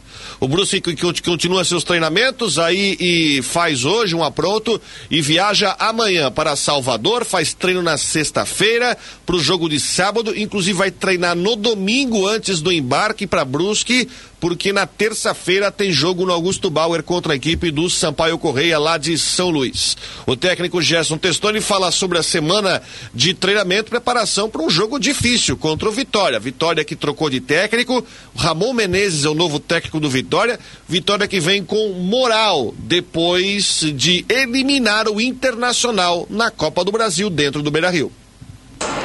É, sobre a viagem, é uma viagem longa realmente, mas a gente já está fazendo ela na quinta-feira. Eu acho que vai ter um tempo bom para recuperar os atletas. Nós vamos conseguir fazer uma, uma sessão de treinamento na sexta-feira em Salvador. E eu acredito que não vai, não vai ser problema a distância, né? A, viagem. Eu acredito que no sábado a gente vai estar bem descansado e pronto para fazer um grande jogo. Sobre ser visado sobre os adversários agora, nesse momento, eu, já, já falei sobre isso. Eu acho que todas as equipes são muito, muito estudadas já todas as equipes se conhecem, né? Tem uma função do analista de desempenho dentro do clube. Então, tanto Vitória nos conhece, como a gente também procura conhecer o nosso adversário. Todos os adversários que a gente vai enfrentar, a gente costuma a trabalhar muito em cima, né? Para descobrir características, formação, ah, como a equipe vem atuando. E o Brusque não vai ser diferente também. Eu tenho certeza que todas as equipes também já estão buscando informações sobre, sobre nós. E hoje o futebol, como eu falei antes, é muito estudado e a gente tem que estar preparado para essas situações.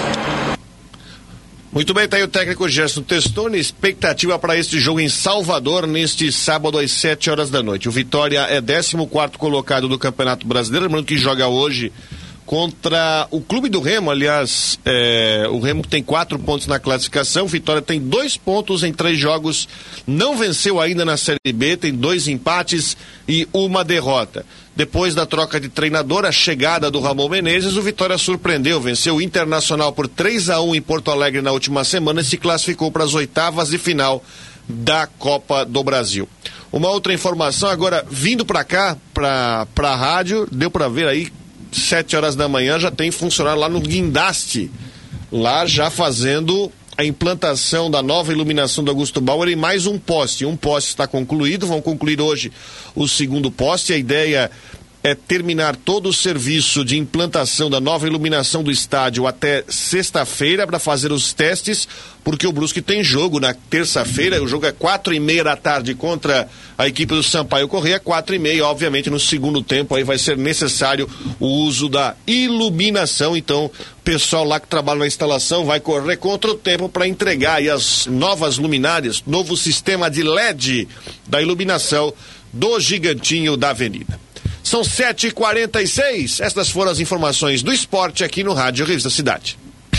Você acompanhou aqui na cidade as informações do esporte. Este é o Rádio Revista Cidade na manhã desta quarta-feira, hoje, dia 16 do mês de junho do ano de 2021. Bom, vamos falar agora de Câmara de Vereadores de Brusque. Ontem teve sessão ordinária e os vereadores aprovaram o projeto de lei, aliás, dois projetos de leis que autorizam a prefeitura a contratar um empréstimo no total de 40, de até 40 milhões de reais. Um deles de 15 milhões de reais até 15 milhões de reais. Ele, aliás, esse foi um detalhe muito importante chamado aí pelo, pelo vereador Ivan Martins, do Democratas, até 15 milhões de reais, se de repente houver a necessidade de um valor menor, eh, está autorizado até esse valor. De, e também o outro de até 25 milhões de reais. As duas obras, a construção da nova ponte na margem que liga a margem esquerda a, até a rodovia Antônio Raio, no centro, e também a, o prolongamento da Beira Rio na direção do Rio Branco. Também essa obra que foi já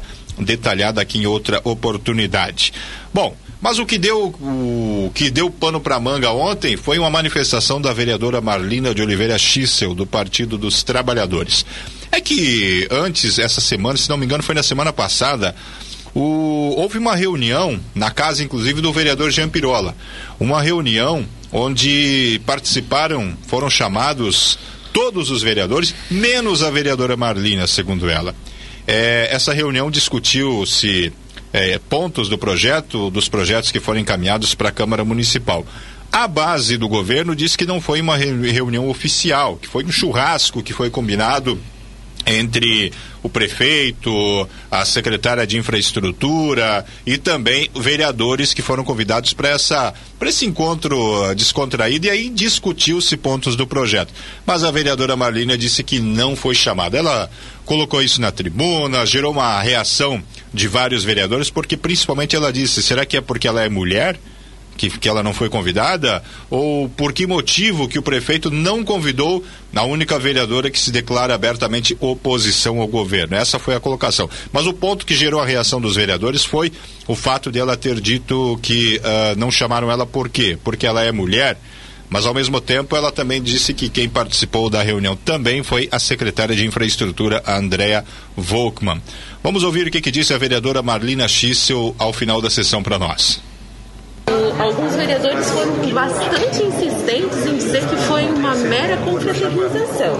Ora, a gente convida uma secretária de infraestrutura para uma mera confraternização, onde é apresentado sem nenhum. É, sem nenhuma intenção um projeto tão importante, retira do plenário a sua devida discussão. A nossa reunião durou 3 horas e 30 e estes dois projetos tiveram uma profunda discussão. Então, é, minimamente, para a gente produzir o debate, esse tensionamento serviu.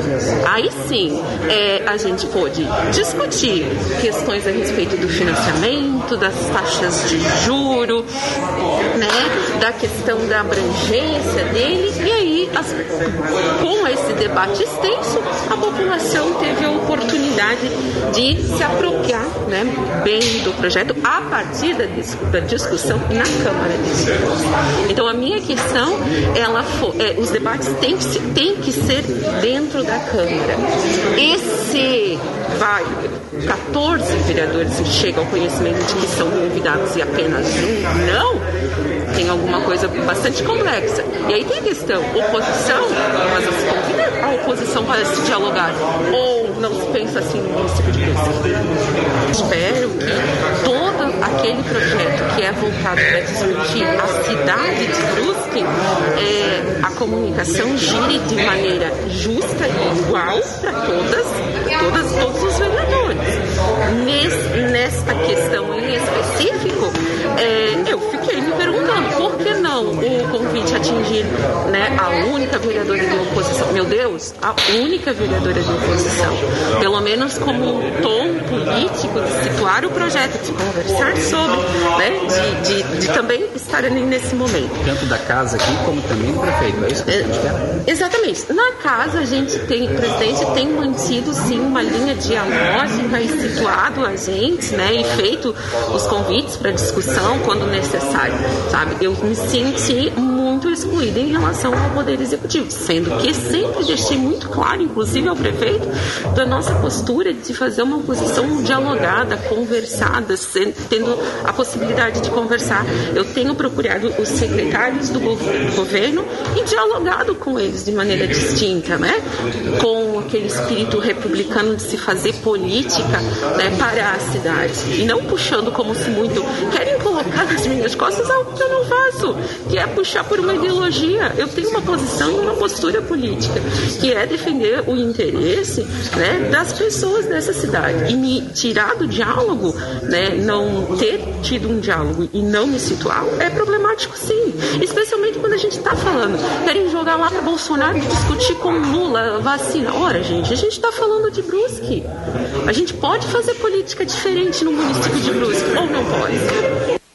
Pois é, o vereador Jean Pirola, que fez um discurso bastante forte contra-argumentando as colocações feitas pela vereadora Marlena Schissel, também falou é, comigo no final da sessão a respeito disso. Ele, é, ele usou o termo é muito mimimi em relação a uma situação que, no entender do, do Pirola e de outros vereadores, é perfeitamente comum o governo chamar para conversa a sua base aliada, que foi o que, na visão dele, aconteceu naquela oportunidade. Acompanhe não podemos polemizar aqui na Casa Legislativa foi o que foi levantado hoje. Né? Vários motivos pelos quais não se convidou uma vereadora. Ah, porque eu sou mulher. Ah, porque eu sou isso. Cara, peraí. Eu acho que esse mimimi a gente está cansado. Nem, em momento algum se deixou de convidar alguém ou alguma coisa por causa de sexo, cor, religião. Nós temos que parar com isso. Aqui são 15 vereadores e cada um tem o seu direito de voto. Então, quando você mistura esse tipo de situação, você acaba causando sim uma polêmica muito grande. Vejo que a polêmica da discussão de um projeto de 40 milhões foi o fato de não ter sido convidado um vereador para fazer parte de uma reunião com o executivo que é de oposição. Então, se fosse um vereador de situação que não tivesse sido eh, convidado e se achasse no direito de reclamar, tudo bem. Era uma reunião extraoficial, não era oficial, não foi convocado pela Câmara, então, não tem o porquê você convidar a oposição. E quando a gente fez aqui a, a mistura, né? Bolsonaro não convida Lula para fazer parte de uma reunião. O prefeito de Brusque não precisa, não tem obrigação de chamar a vereadora Marlene para fazer uma reunião. Agora, quando é oficial, convidado pela Câmara de Vereadores, o presidente chamar para uma reunião, o prefeito pedir para explicar oficialmente, é uma outra situação. Aí o vereador que não for convidado, aí sim ele pode reclamar, independente de situação oposição. Mas nessa situação, se você escolheu ser oposição, você tem que cumprir o papel de oposição e saber que várias vezes você vai ficar de fora das discussões. Por quê? Porque a administração tem, sim, a maioria, é a democracia e é assim que funciona hoje a política no Brasil. Bom, tem fundamento aí as palavras do Jean Pirola sobre essa situação. O presidente da casa, Alessandro Simas, também tentou uh, amenizar a situação, enfim, foi na mesma linha aí do, do Jean Pirola, argumentando que a casa, eh, e é o debate, é perfeitamente normal esse tipo de situação, tem que acontecer o debate na casa plenária. Vamos acompanhar procurou né, da, da, parte da presidência em si, né, em todos os projetos, inclusive o próprio vereador Cacá colocou, a vereadora Marlina colocaram, e outros vereadores, né? Os projetos que a gente é, recebe aqui, a gente procura sempre, quando há necessidade de uma discussão, de uma, de uma mobilização por parte da casa em relação à sua aprovação de uma forma mais rápida e tudo mais, né, a presidência procura, nós sempre marcamos e, e chamamos todos os vereadores para uma reunião antes da sessão, é, um pouco antes, um dia antes, para que a gente possa apresentar isso de uma forma conjunta. Né? E enquanto, enquanto isso, sempre que os projetos que daqui para frente também vierem nesse sentido, que houver um pedido por parte do governo à presidência, nós faremos desse jeito para que a gente possa realmente né, dar uma celeridade maior, como eu já falei em várias oportunidades. Né? Nós aqui, eh, os vereadores, a vereadora, desde o início, né, estão demonstrando isso, né, que não vai ficar projeto aqui parado por simplesmente botar para votar ou não. Se faz o projeto, analisa, bota para votação, independente do posicionamento favorável ou não. Mas não vai ficar aqui parado 15, 20, 30 dias se nós podemos analisar ele em uma semana. Uhum. É, como eu falei, eu acho né, que, que realmente, Valdomiro, assim, ó, é, são questões que acontecem e não deixam de acontecer, né? O, os governos, né? A questão política, né? De ter a sua base, de discutir, discutir antes com, com a própria base, isso é normal, né?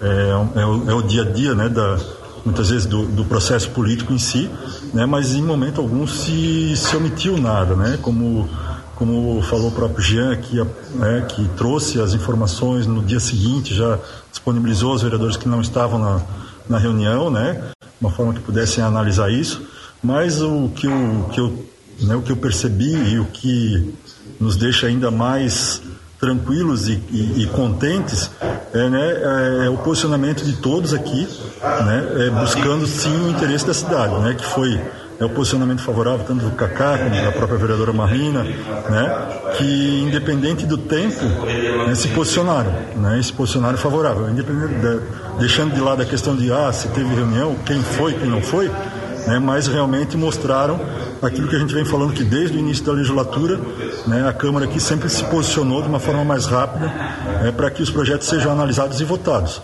Cada um com a sua opinião, cada um com a sua posição, respeitando, muitas vezes não concordando, talvez com determinados assuntos e, e posicionamentos, mas em todos os momentos aqui a Câmara, desde o início, como eu falei, se mostrou nesse sentido, né, procurando é, ser, dar agilidade aos projetos, né, para que eles não fiquem aqui 30 dias, se podem ficar uma sessão apenas ou duas né, para serem analisados.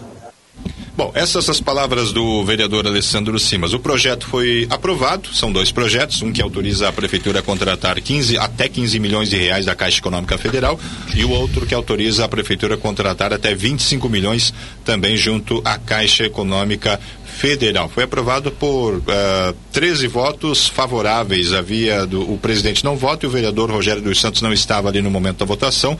Então, praticamente por unanimidade dos vereadores presentes, os projetos que passaram em primeira análise. Claro que vai ter uma segunda votação, mas dificilmente vai mudar acerca dessa votação de ontem. Outros assuntos a gente traz ao longo desta semana eh, em relação ao que foi discutido na Câmara Municipal de Brusque na sessão desta terça-feira. Agora são 8 horas mais seis minutos. Depois do intervalo, a gente volta com mais informações. Estamos de volta com Rádio Revista Cidade, manhã de quarta-feira, dia 16 do mês de junho.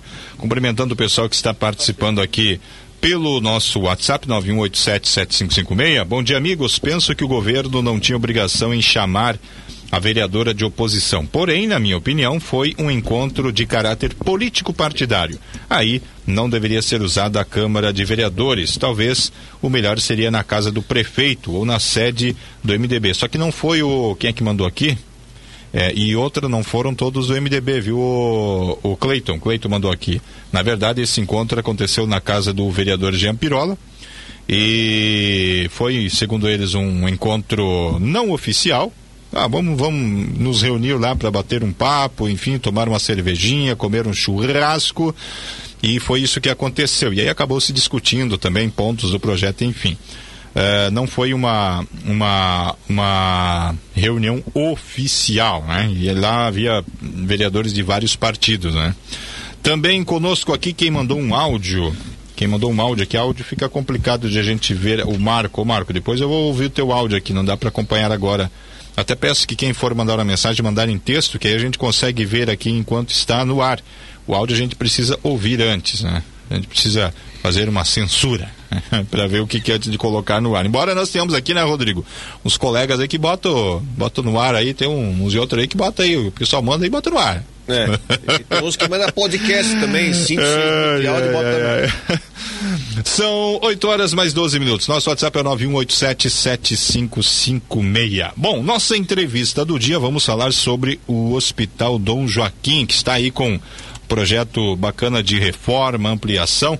E para falar sobre o assunto, estamos recebendo aqui o padre Valdir Prim, também a Vera Sivinsky, que integram a equipe é, do Hospital de Dom Joaquim. A Vera que está aqui de máscara, né? Eu falei para ela que aqui no estúdio, é, esse aqui é o. Aqui, aqui, tá, aqui, aqui, aqui deveria ser feito um estudo aí para se buscar uma como é que se diz, um, uma vacina bem eficiente, porque aqui todo mundo foi contaminado por aqui.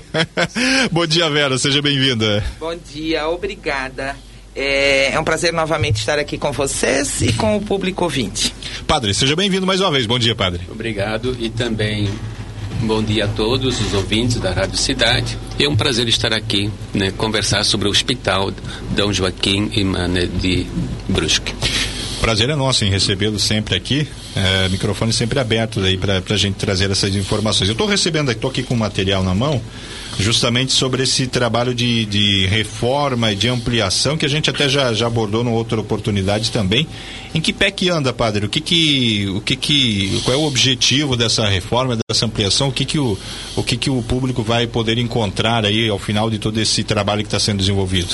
É, a motivação de ampliar e reformar o hospital foi devido à grande demanda dos últimos anos, que nós hoje atendemos mais ou menos duas mil pessoas no ambulatório e três mil 1.200 pessoas de pronto atendimento. Então, essa quantidade de pessoas, de pacientes precisos da saúde, nosso espaço físico não acompanhou. Nosso serviço aumentou muito, e então nós sentimos a necessidade de aumentar também o espaço para poder atender melhor cada um que vem lá para ser atendido e buscando a sua saúde. E em vista disso, então, nós temos a proposta de ampliar mais ou menos os 600 metros quadrados e colocar à disposição da Secretaria da Saúde para atender o povo de Brusque. Hum. Hoje, com uma, uma, ideia de quantas pessoas passam por dia lá no, no, no pra, são atendidas por dia ou até uma média por mês, era? Por mês. Olha, assim, se nós formos levar em consideração os números que o padre uhum. colocou ali, porque o hospital, nós temos o pronto atendimento, das 7 às 22 horas, de segunda a sexta, nós temos as internações, nós temos a, o serviço de endoscopia, colonoscopia, radiologia e o ambulatório de especialidades. Então, em média, mesmo neste momento de reforma, eh, nós não poderemos dizer isso de 90 dias atrás, uhum. por causa da pandemia, os serviços foram né, suspensos, muitas coisas, mas nós temos, em média, uma passagem de 300 a 350 pessoas por dia nos diversos serviços do hospital. É um número bem significativo, né? Sim e que com a reforma, uhum. né? Então é bom a gente ficar falando disso, até porque assim, né? Realmente a gente já tinha um espaço exíguo é, para tudo que a gente tinha que oferecer e a reforma deixou esse espaço mais ínfimo ainda. Então a gente uhum. pede desculpas, né? De uma certa maneira às pessoas, aos usuários, aos clientes que nos procuram, porque realmente a gente tem ciência que é inadequado o espaço, a acomodação hoje. Mas nós não podemos fechar o hospital, nós temos que continuar trabalhando, né? A reforma foi dividida em algumas partes, exatamente para a gente ter condições de, de fazer a reforma e continuar trabalhando, mas a gente acredita que pós-reforma, com a inauguração, né, padre, nós vamos ter um número, um aumento bastante significativo na procura dos serviços e, e na quantidade de pessoas que passam lá diariamente. E, e o procedimento que nós temos junto com a endoscopia e coloscopia é um espaço muito pequeno uhum. e também raio raio-x, que é uma quantidade muito grande de raio-x. Então queremos ampliar todos esses espaços para proporcionar um conforto maior para aqueles que procuram a consulta médica e realização desses exames. São procedimentos muito delicados e a pessoa quer sentir-se bem ao realizar esse procedimento. Então, com a reforma que nós estamos agora procedendo, o espaço vai ser bem maior e vai dar muito mais conforto para também os profissionais da saúde poderem trabalhar e atender os pacientes pacientes. Né? Já, já há algum tempo é, que a prefeitura fez aquele acordo para que o hospital passasse a ser referência de pronto-socorro no final de semana, também nos é, feriados, sim. né? Sim. Tem o quê? Dois anos, mais ou menos? É 2019, é, vai é, dois, dois, anos. anos. É, dois anos, sim, né? É. Eu sei que foi antes da, eu sei que foi antes da pandemia. E que foi uma benção, vamos, é. vamos é, eu gostaria de falar sobre isso. O que, que vocês têm de balanço de atendimento desse, desse horário diferenciado aí que agora garante atendimento no final de semana e feriados? Então, assim, ó, é, como eu disse anteriormente, nós atendemos de segunda a quinta, das 7 às 22. Na sexta, a partir de sexta-feira até segunda-feira, nós temos o hospital aberto 24 horas. O que, que a gente observa? Uma média de 300 a 400 a finais de semana. Esse final de semana foi meio, meio anômalo, acho que era friozinho, estava mais gostosinho para dar umas voltas por aí, mas a média de atendimento de sexta-feira à noite até na segunda-feira de manhã, digamos nessas dá uns 60 horas de hospital aberto no final de semana, a média é de 400 a 450 atendimentos no final de semana. Esse, esse número, pera, esse número, ele, ele, vocês notaram que houve um, um, a partir de que momento que vocês conseguiram verificar que realmente houve essa, no final de semana, esse, esse crescimento aí, né? Oh, queres ver? Nós temos aqui assim, ó, em 2019, quando a gente abriu o pronto atendimento, nós tivemos 16.500 atendimentos. Uhum. Já em 2020, nós tivemos praticamente 32 mil atendimentos. Nossa, dobrou. Então a gente viu assim um, um crescendo né? Porque antes o hospital ele era finito, digamos, nós atendíamos de segunda até sexta. Então as pessoas é, foram descobrindo, não, eu tenho no final de semana, no feriado, um outro hospital, tem o Hospital Dom Joaquim que eu posso fazer uso da minha necessidade. Então a gente viu assim, é, de 2019, como eu te coloquei, 16 mil consultas, ano passado quase 32, a, 32 mil, a gente viu um crescendo, certo? Começou com ah, 120 consultas no final de semana, foi para 200 consultas, e aí foi indo. A pandemia também trouxe isso, é um hospital menor, talvez menos contaminado, digamos assim, Uhum. menos chance de me contaminar. E nós temos hoje pessoas, é, porque como Dom Joaquim está localizado no bairro Dom Joaquim, às vezes as pessoas podem ter um entendimento assim, ah, é um hospital só para o bairro. Sim. Não. Nós, às vezes a gente vai lá, conversa com o cliente, com o usuário. Hoje nós temos dos quatro cantos da cidade, né? Principalmente, e que me chama atenção, a parte mais distante do hospital, que seria aquela, aquela região Santa Terezinha, Bateias, Limeira. Volta Grande, Limeira. Uhum. Nós temos muita gente durante a semana, mas no final de semana que vão para o hospital para algum tipo de atendimento. E, e também a motivação de. Porque é um hospital pequeno, as pessoas se sentem mais acolhidas. Então não fica esperando quatro, cinco horas Sim. no pronto atendimento. Então é um fator, também uma- um motivo que as pessoas, às vezes, um divulga para o outro que foi bem atendido naquele hospital de Dom Joaquim. Isso também nos traz uma satisfação, né? Porque eh, a ideia nossa, é, o objetivo é atender bem e as pessoas vêm de longe, né? Da, até do bairro Azambuja, vêm também lá procurar lá porque eh, eh, o, a, a Zambuja é muito grande, né? Então, os profissionais também, para atender toda a demanda que eles têm, é difícil. Então, as pessoas também divulgam, né? Que lá foi bem atendido, então outras pessoas também vêm de outros bairros, ah, outras regiões para ser atendidas no nosso hospital. São 8 e 21 Vou pedir licença ao padre e à Vera para a gente fazer um rápido intervalo comercial e depois a gente continua então com a entrevista. Até inclusive você pode mandar mensagem aí que se quiser fazer alguma pergunta aí para os nossos entrevistados, fique à vontade. 91877556 é o nosso WhatsApp para você também interagir. Lembrando a você que está nos acompanhando pelo Facebook, pelo YouTube também, se quiser deixar o seu comentário, o seu recado ali, fique à vontade, o espaço é todo seu. Depois do intervalo a gente volta com a sequência da entrevista. São 8 horas mais 27 minutos agora. 8 da manhã mais 27 minutos. Este é o Rádio Revista Cidade. tá bonito ele, né? É, está, mas tô, tá, tá muito Ele é, ele é, ele- não, ele é, ele é, tá, ele tá, estamos, estamos falando aqui para você que, que pegou a conversa do meio, Dilei Silva acabou de entrar aqui no estúdio e todos constataram que ele está chiquérrimo. Como é que foi que a ouvinte mandou hoje de manhã? Lembra? É, a Rosiane mandou. É que o, a Rosiane ela faz um café maravilhoso e o Dilei é fã do café. Então ela mandou esse meu fã do fã do meu café está muito chique, eu acho que foi, né? E alguém mandou gatinhos lindos, mas na verdade estava se referindo a ele, porque eu e o Rodrigo somos é, meros coadjuvantes aqui, né, Rodrigo? Sentindo o amor no ar. Ai, que maravilha, né, Vera? Sim, Bom, sim. estamos conversando com o padre Valdir Prim e também com a Vera Sivinski do Hospital de Dom Joaquim. Olha, recentemente nós tivemos, esta semana inclusive, foi essa semana ou foi? Semana passada, anunciado a renovação do contrato com o Hospital de Azambuja. Foi esta semana? Foi, foi na, no Foi final- sexta-feira. Sexta-feira, né? Sexta-feira. E uma negociação que já se arrastava aí há alguns meses. E também a gente sabe que tem a parceria do Hospital Dom Joaquim com a Prefeitura. Como é que está esse, essa questão do contrato aí, da, da renovação? Está prestes a ser renovado? Como é que está essa negociação, padre? Já temos um tempo no- nos tratativos e quinta-feira, agora, amanhã, nós temos 15 horas, uma reunião também com o prefeito, o senhor Arivec, para tratarmos esse assunto. Para ver se nós temos um acordo, né? Porque é muito importante essa renovação do contrato para manter nossos serviços, né? De, de, junto à saúde pública.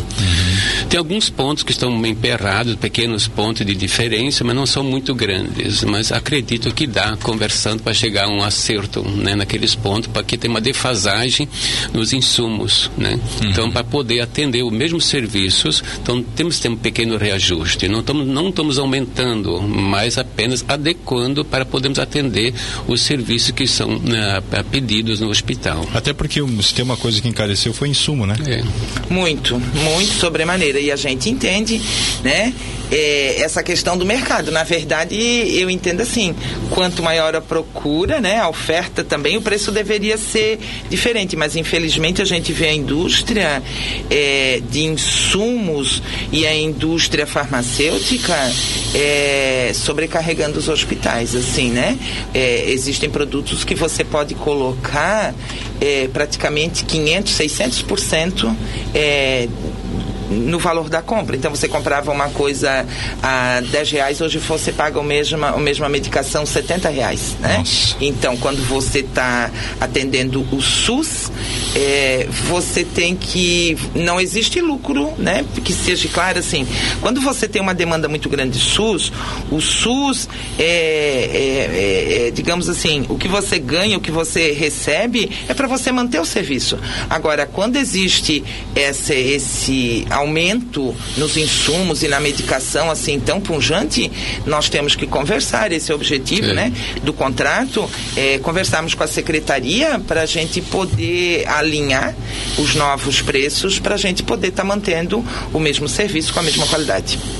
É, dentro dessa, dessa questão, quando a gente é, a gente trouxe aqui o pessoal da saúde, eles falaram o seguinte, olha, a gente vai ter que, a gente vai renegociar o contrato com a Zambuja, mas com certeza a gente vai ter que conversar também com o Dom Joaquim, porque se, se teve aumento aqui, vai, claro. ter, que ter, vai ter que ter um aumento lá. Uhum. Né? Então, meio que eu, eu, eu, eu saí daqui pensando, irmão, a prefeitura já está sinalizando que vai ter que negociar também um, um aumento lá.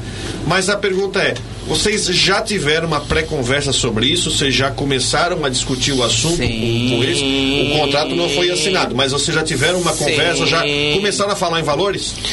Isso foi mais o Dr. Raul, que é administrador do hospital. Já teve diversos encontros com o secretário da Saúde e também com o Wagner, que é o assessor dele, sobre esses valores. Né? Então, alguns pontos já chegaram a acordo, mas tem alguns pontos ainda que não chegaram a acordo ainda, que nós estamos agora tentando finalizar. Então, esses pontos é que nós queremos mostrar que não é que nós estamos aumentando, estamos apenas nos adequando aos valores dos insumos e outros procedimentos que nós temos. Porque se nós aumentássemos os valores, seria, mas dentro do serviço que é, nós temos capacidade para prestar e nós podemos atender ainda.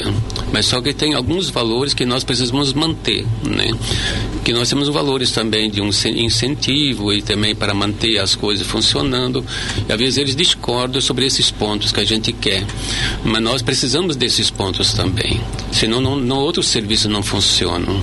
Então esses pontos nós queremos chegar a um acordo essa semana, na próxima semana, mais tardar. E se, se fôssemos falar, não sei percentual, obviamente, é, o que que o que, que seria esse esse pleito aí de, de, de reajuste para poder cobrir essa essa deficiência, E, e, assim, ó, eu acho que quando, assim, na verdade, nem eu sei dos valores, porque uhum. quem trata isso eu, eu, é o Raul, sim, né? Que sim. é o advogado e administrador do hospital.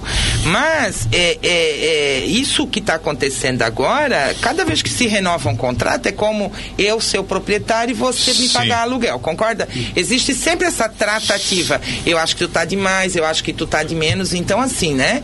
É, já, já celebraram da Zambuja, eu tenho certeza porque na verdade o serviço que o Hospital Dom Joaquim presta à Secretaria de Saúde, esse convênio, e a Secretaria tem noção disso, é essencial uhum. na saúde pública e na saúde hospitalar. Então é questão de realmente assim, né?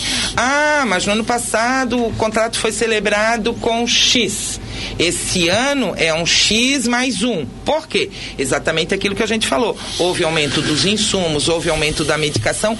Então não é um dinheiro extra que nós estamos pedindo. Nós estamos pedindo apenas a reposição. Pra, isso, é. a reposição para cobrir os gastos. Mas também no mesmo mote, é, com a reforma e o contrato fica vigente, ele vige por um ano, nós também queremos agregar novos serviços, ou é. não novos serviços, novos quantitativos. Exemplo, é, mesmo hoje, nós fizemos um número X de cirurgias a pedido da secretaria. Hoje e a partir da reforma, nós temos capacidade instalada para fazer duas vezes isso, certo? Então, também temos que conversar com a secretaria a respeito disso. Eu tenho capacidade instalada, nós temos o profissional, nós temos as condições, o que a Secretaria de Saúde quer no próximo ano, em termos de cirurgia, em termos de ambulatório, em termos dos outros serviços. E ontem, falando com o doutor Raul sobre a administração, ele me confidenciou que no setor da endoscopia, coloscopia, ele precisaria uns 7 mil reais a mais para poder adequar, reajustar esse Sim. setor. Então seria 7 mil reais. No contrato anterior que nós tínhamos, foi feito um, um, um adendo, um anexo de 9 mil reais para poder remunerar os médicos, os profissionais da saúde. Então nós queremos também que esses 9 mil reais também possam ser contemplados este ano para podermos continuar a pagar a mesma remuneração aos médicos. Então, é um, é um pendente esses 9 mil reais e os 7 mil da questão endoscopia, né, setor. São dois pontos que nós estamos conversando, né, que é mais forte. E outro ponto é uma questão de um valores que nós tínhamos do outro contrato que havia sido feito para incentivo do hospital. Então esse é o valor também que nós estamos, são três pontos que nós estamos discutindo para chegar a um acordo. Né? É, eu, eu entendo assim, até como usuário já usei muito uh, uh, os serviços do hospital, não é porque o padre e a Vera estão aqui, mas é, é isso quem, quem precisou utilizar, quem utiliza sabe do que eu estou falando, o atendimento lá, é, não desmerecendo do, do, Hospital de Azambuja, que também nunca fui mal atendido no Hospital de Azambuja, mas é, é, é um atendimento de outro mundo, bem humano mesmo. Né? A gente, é, inclusive foi lá que eu, eu acabei sendo detectado com Covid-19, atendimento lá no Hospital de Dom Joaquim. É, então, a, a e, e esse, essa parceria, esse convênio é irreversível, né, Vera? Não tem como agora a, a, desfazer. É, não, não tem. O, não, assim, os números mostram, sim, né? Sim. Os números mostram.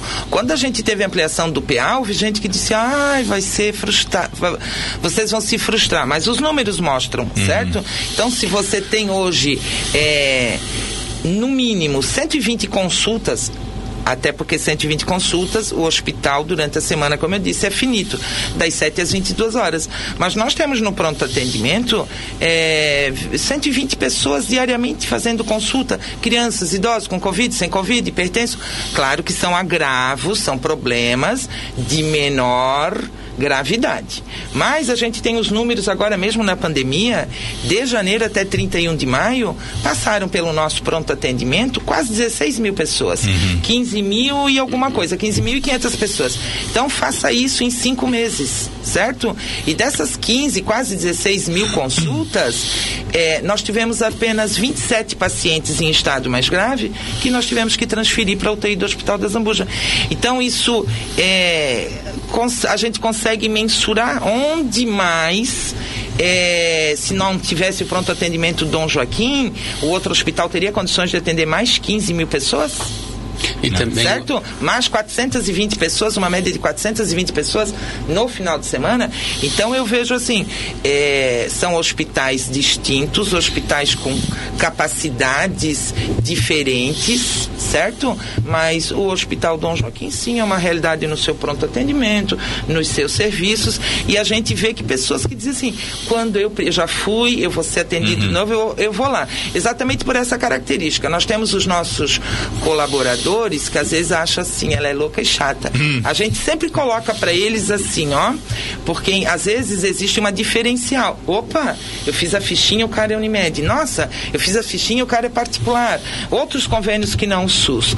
O Hospital Dom Joaquim tem como mote, independente do convênio que você tem na sua carteirinha, SUS, Unimed, particular, você deve ser bem atendido. Não é o convênio que precede você, é você que precede o, a, é básico, sua né? consulta, certo? É. Então, não é fácil, às vezes a gente também tem reclamação, como em todos os lugares, Sim. mas de um modo geral a gente enfatiza esse atendimento é, mais humanitário, chamando pelo nome, com uma celeridade maior, para o cliente não ficar lá esperando onde eu vou, o que, que eu vou fazer. E isso acaba sendo um é, né? diferencial. E também sobre esse aspecto, nossa vocação é pequenas e médias complexidades. Uhum. Então, para atender todas as pessoas eh, eh, de maneira muito igual, nós também queremos reformar os quartos do SUS, né? os equipamentos, as camas e também a, as persianas, né? para ter um aconchego melhor, não porque é do SUS, mas também que cada um se sinta bem atendido no quarto do SUS, dos procedimentos que vão ser feitos. Então nós estamos também procurando ainda nessa reforma incluir essa reforma dos quartos que são usados pelo SUS. E a nossa vocação é pequena complexidade. Uhum. Nós somos grande colaborador do município porque nós não temos convênios sobre Covid. Nós não recebemos recurso por causa do Covid. Então, nosso atendimento se dá no final da semana, sempre no informe do município, daqui né, o plantão, o Hospital Dom Joaquim mas nós atendemos pelo pronto atendimento, mas nós não temos nenhum recurso a mais porque nós atendemos pelo Covid. Então, isso é um gesto nosso também de atender as pessoas que precisam. Um, atestado que está com sintoma de Covid, são encaminhados para triagem, mas o primeiro atendimento passa pelo nosso hospital.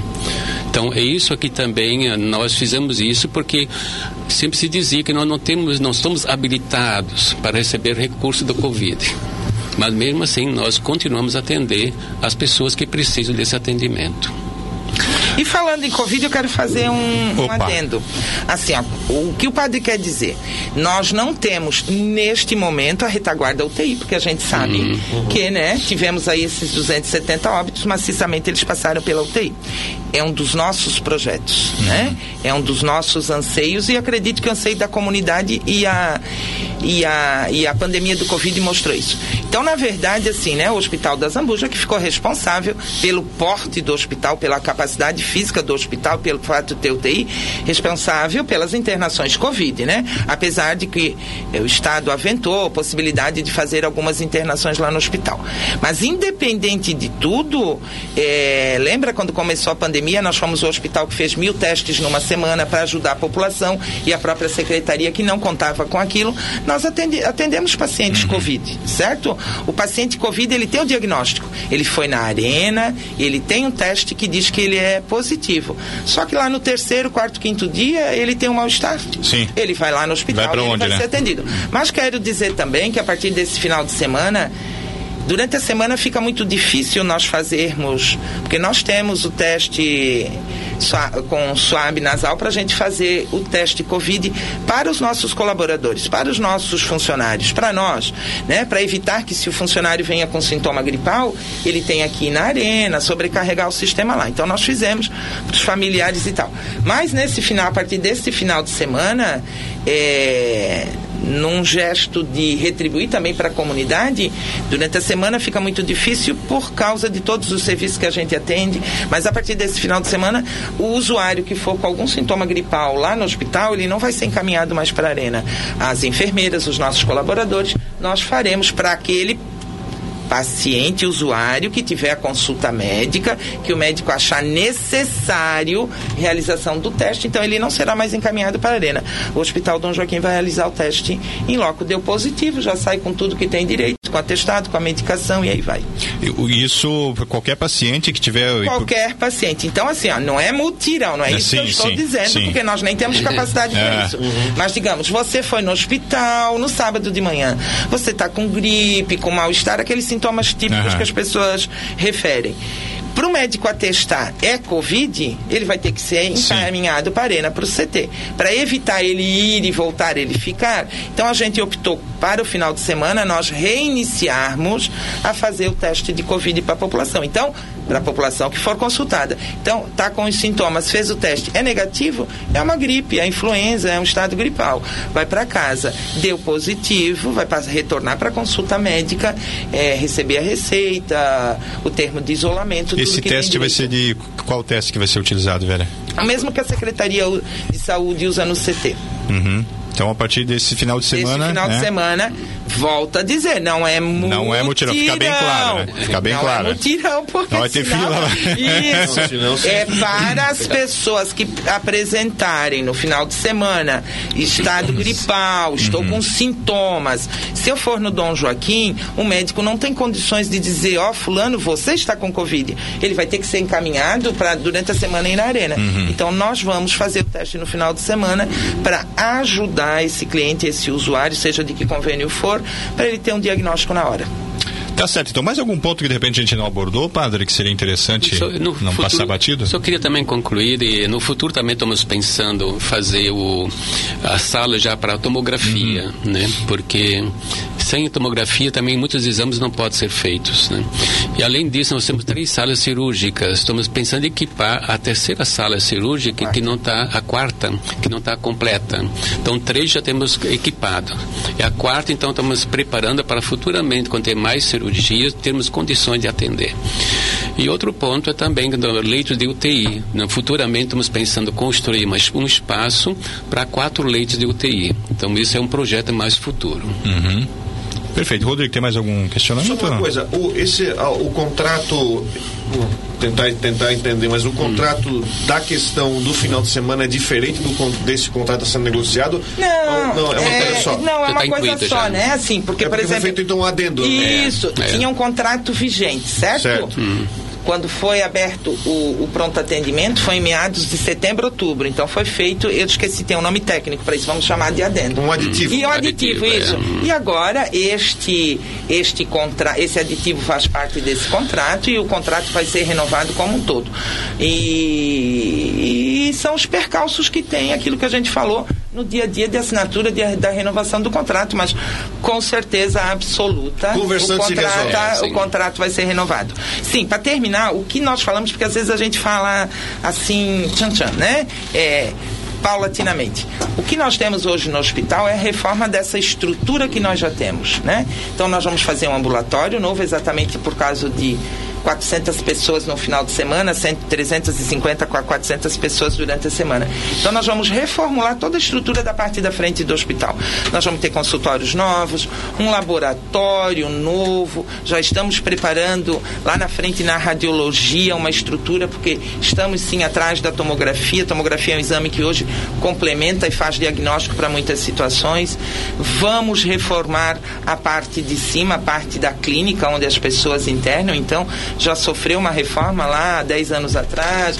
Nós estamos trocar macas, eh, sofás, temos televisões, algumas estão queimadinhas, então vamos tirar aquelas televisões, colocar outras televisões, como eu disse, independente de tudo, independente do convênio, para a melhor comunidade, seja SUS e, e outros convênios. E nós temos quatro salas sim no centro cirúrgico, mas uma sala ela não está completa. Então nós estamos ali tentando terminar essa quarta sala para a gente poder oferecer mais serviços para a secretaria dentro do que a gente estava falando de cirurgias eletivas. Em, em dezembro queremos estar pronto com a reforma e ampliação.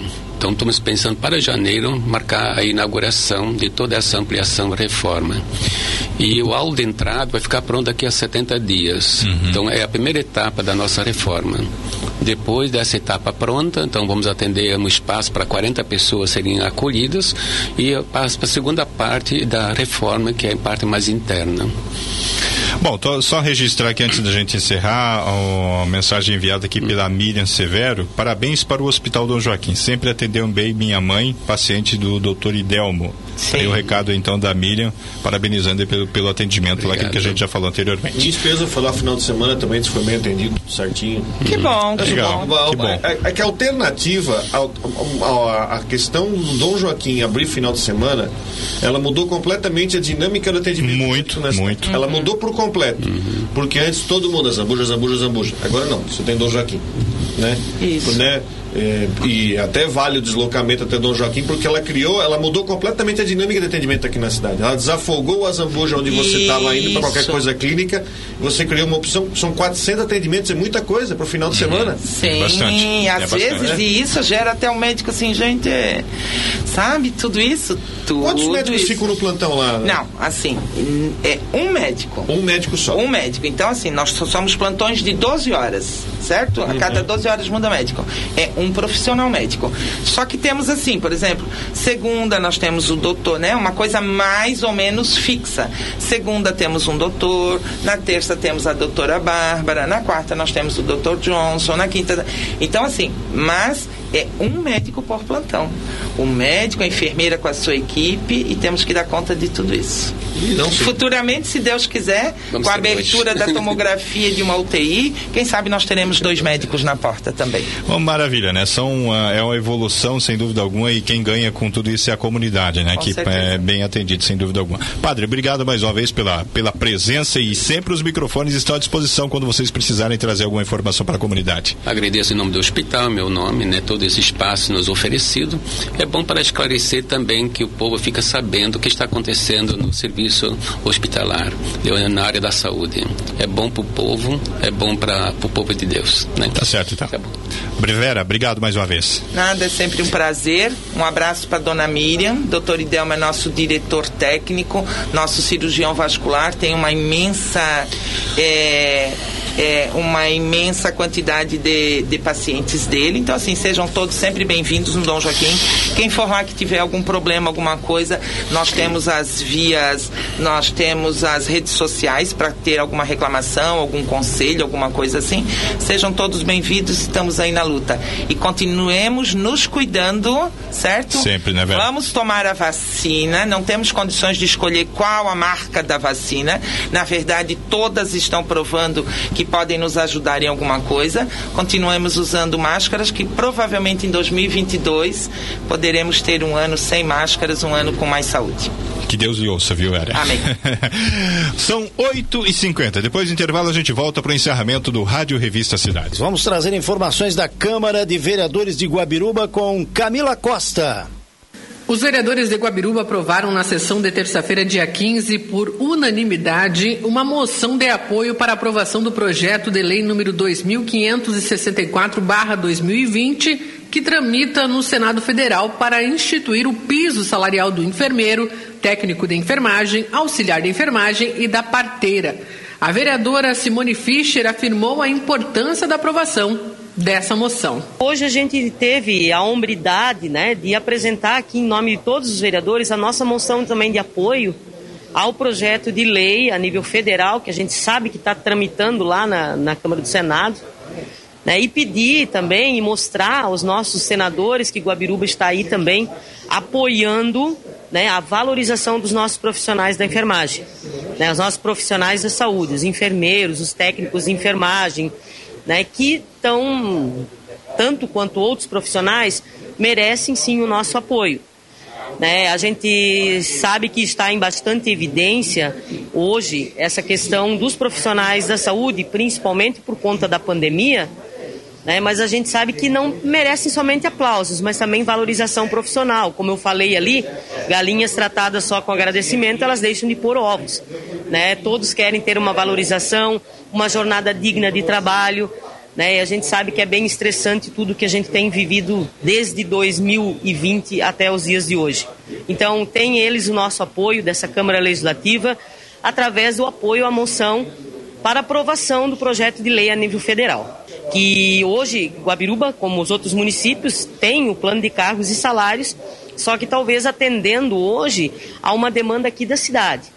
Né? Vindo um projeto de lei a nível federal, né, nós teremos também a valorização a nível do que se espera para o país inteiro.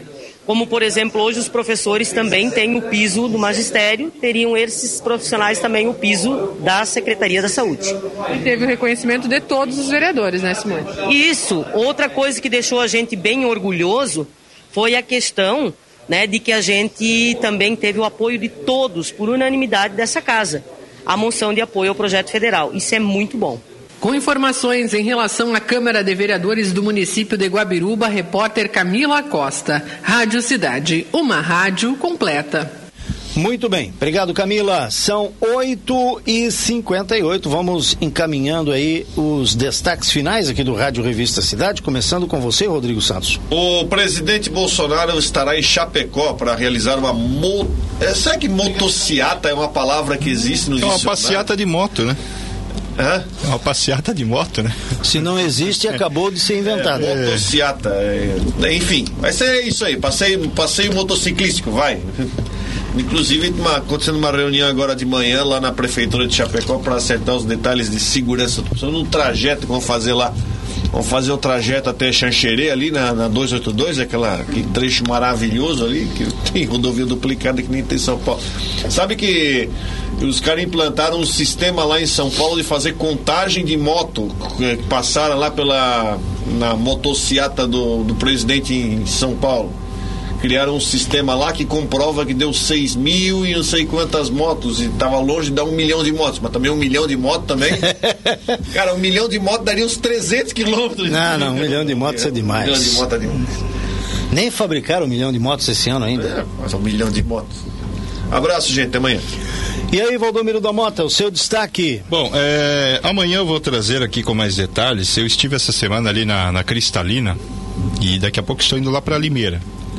É, o pessoal da Cristalina ali tá, uh, tá meio pé da vida com a obra ali de construção da estação de tratamento. Por quê? Porque os caminhões que estão tirando barro lá do, do, do espaço onde vai ser construída a estação, estão levando para um outro terreno ali na, no começo da Cristalina, estão deixando aí um estrago danado na via. Além de calçadas quebradas, muita poeira. Inclusive conversei essa semana com alguns empresários ali da, da, daquela região da Cristalina onde tem um asfalto ainda e sobra poeira, viu? E todo mundo lava as mãos, né? O Samar, inclusive, já me respondeu aqui com uma nota a respeito dessa situação, enfim. Mas amanhã a gente vai trazer essa, essa informação em detalhes aí e essa situação da, da, da indignação. Por um lado, aliás, ninguém é contra a obra em si, muito pelo contrário. Só que está faltando um pouco de cuidado, principalmente nesse aspecto aí da sujeira que está ficando ali na cristalina. Amanhã a gente traz mais detalhes. Um abraço. Um abraço. Amanhã de volta o Rádio Revista Cidade, são nove e um. Até quinta-feira.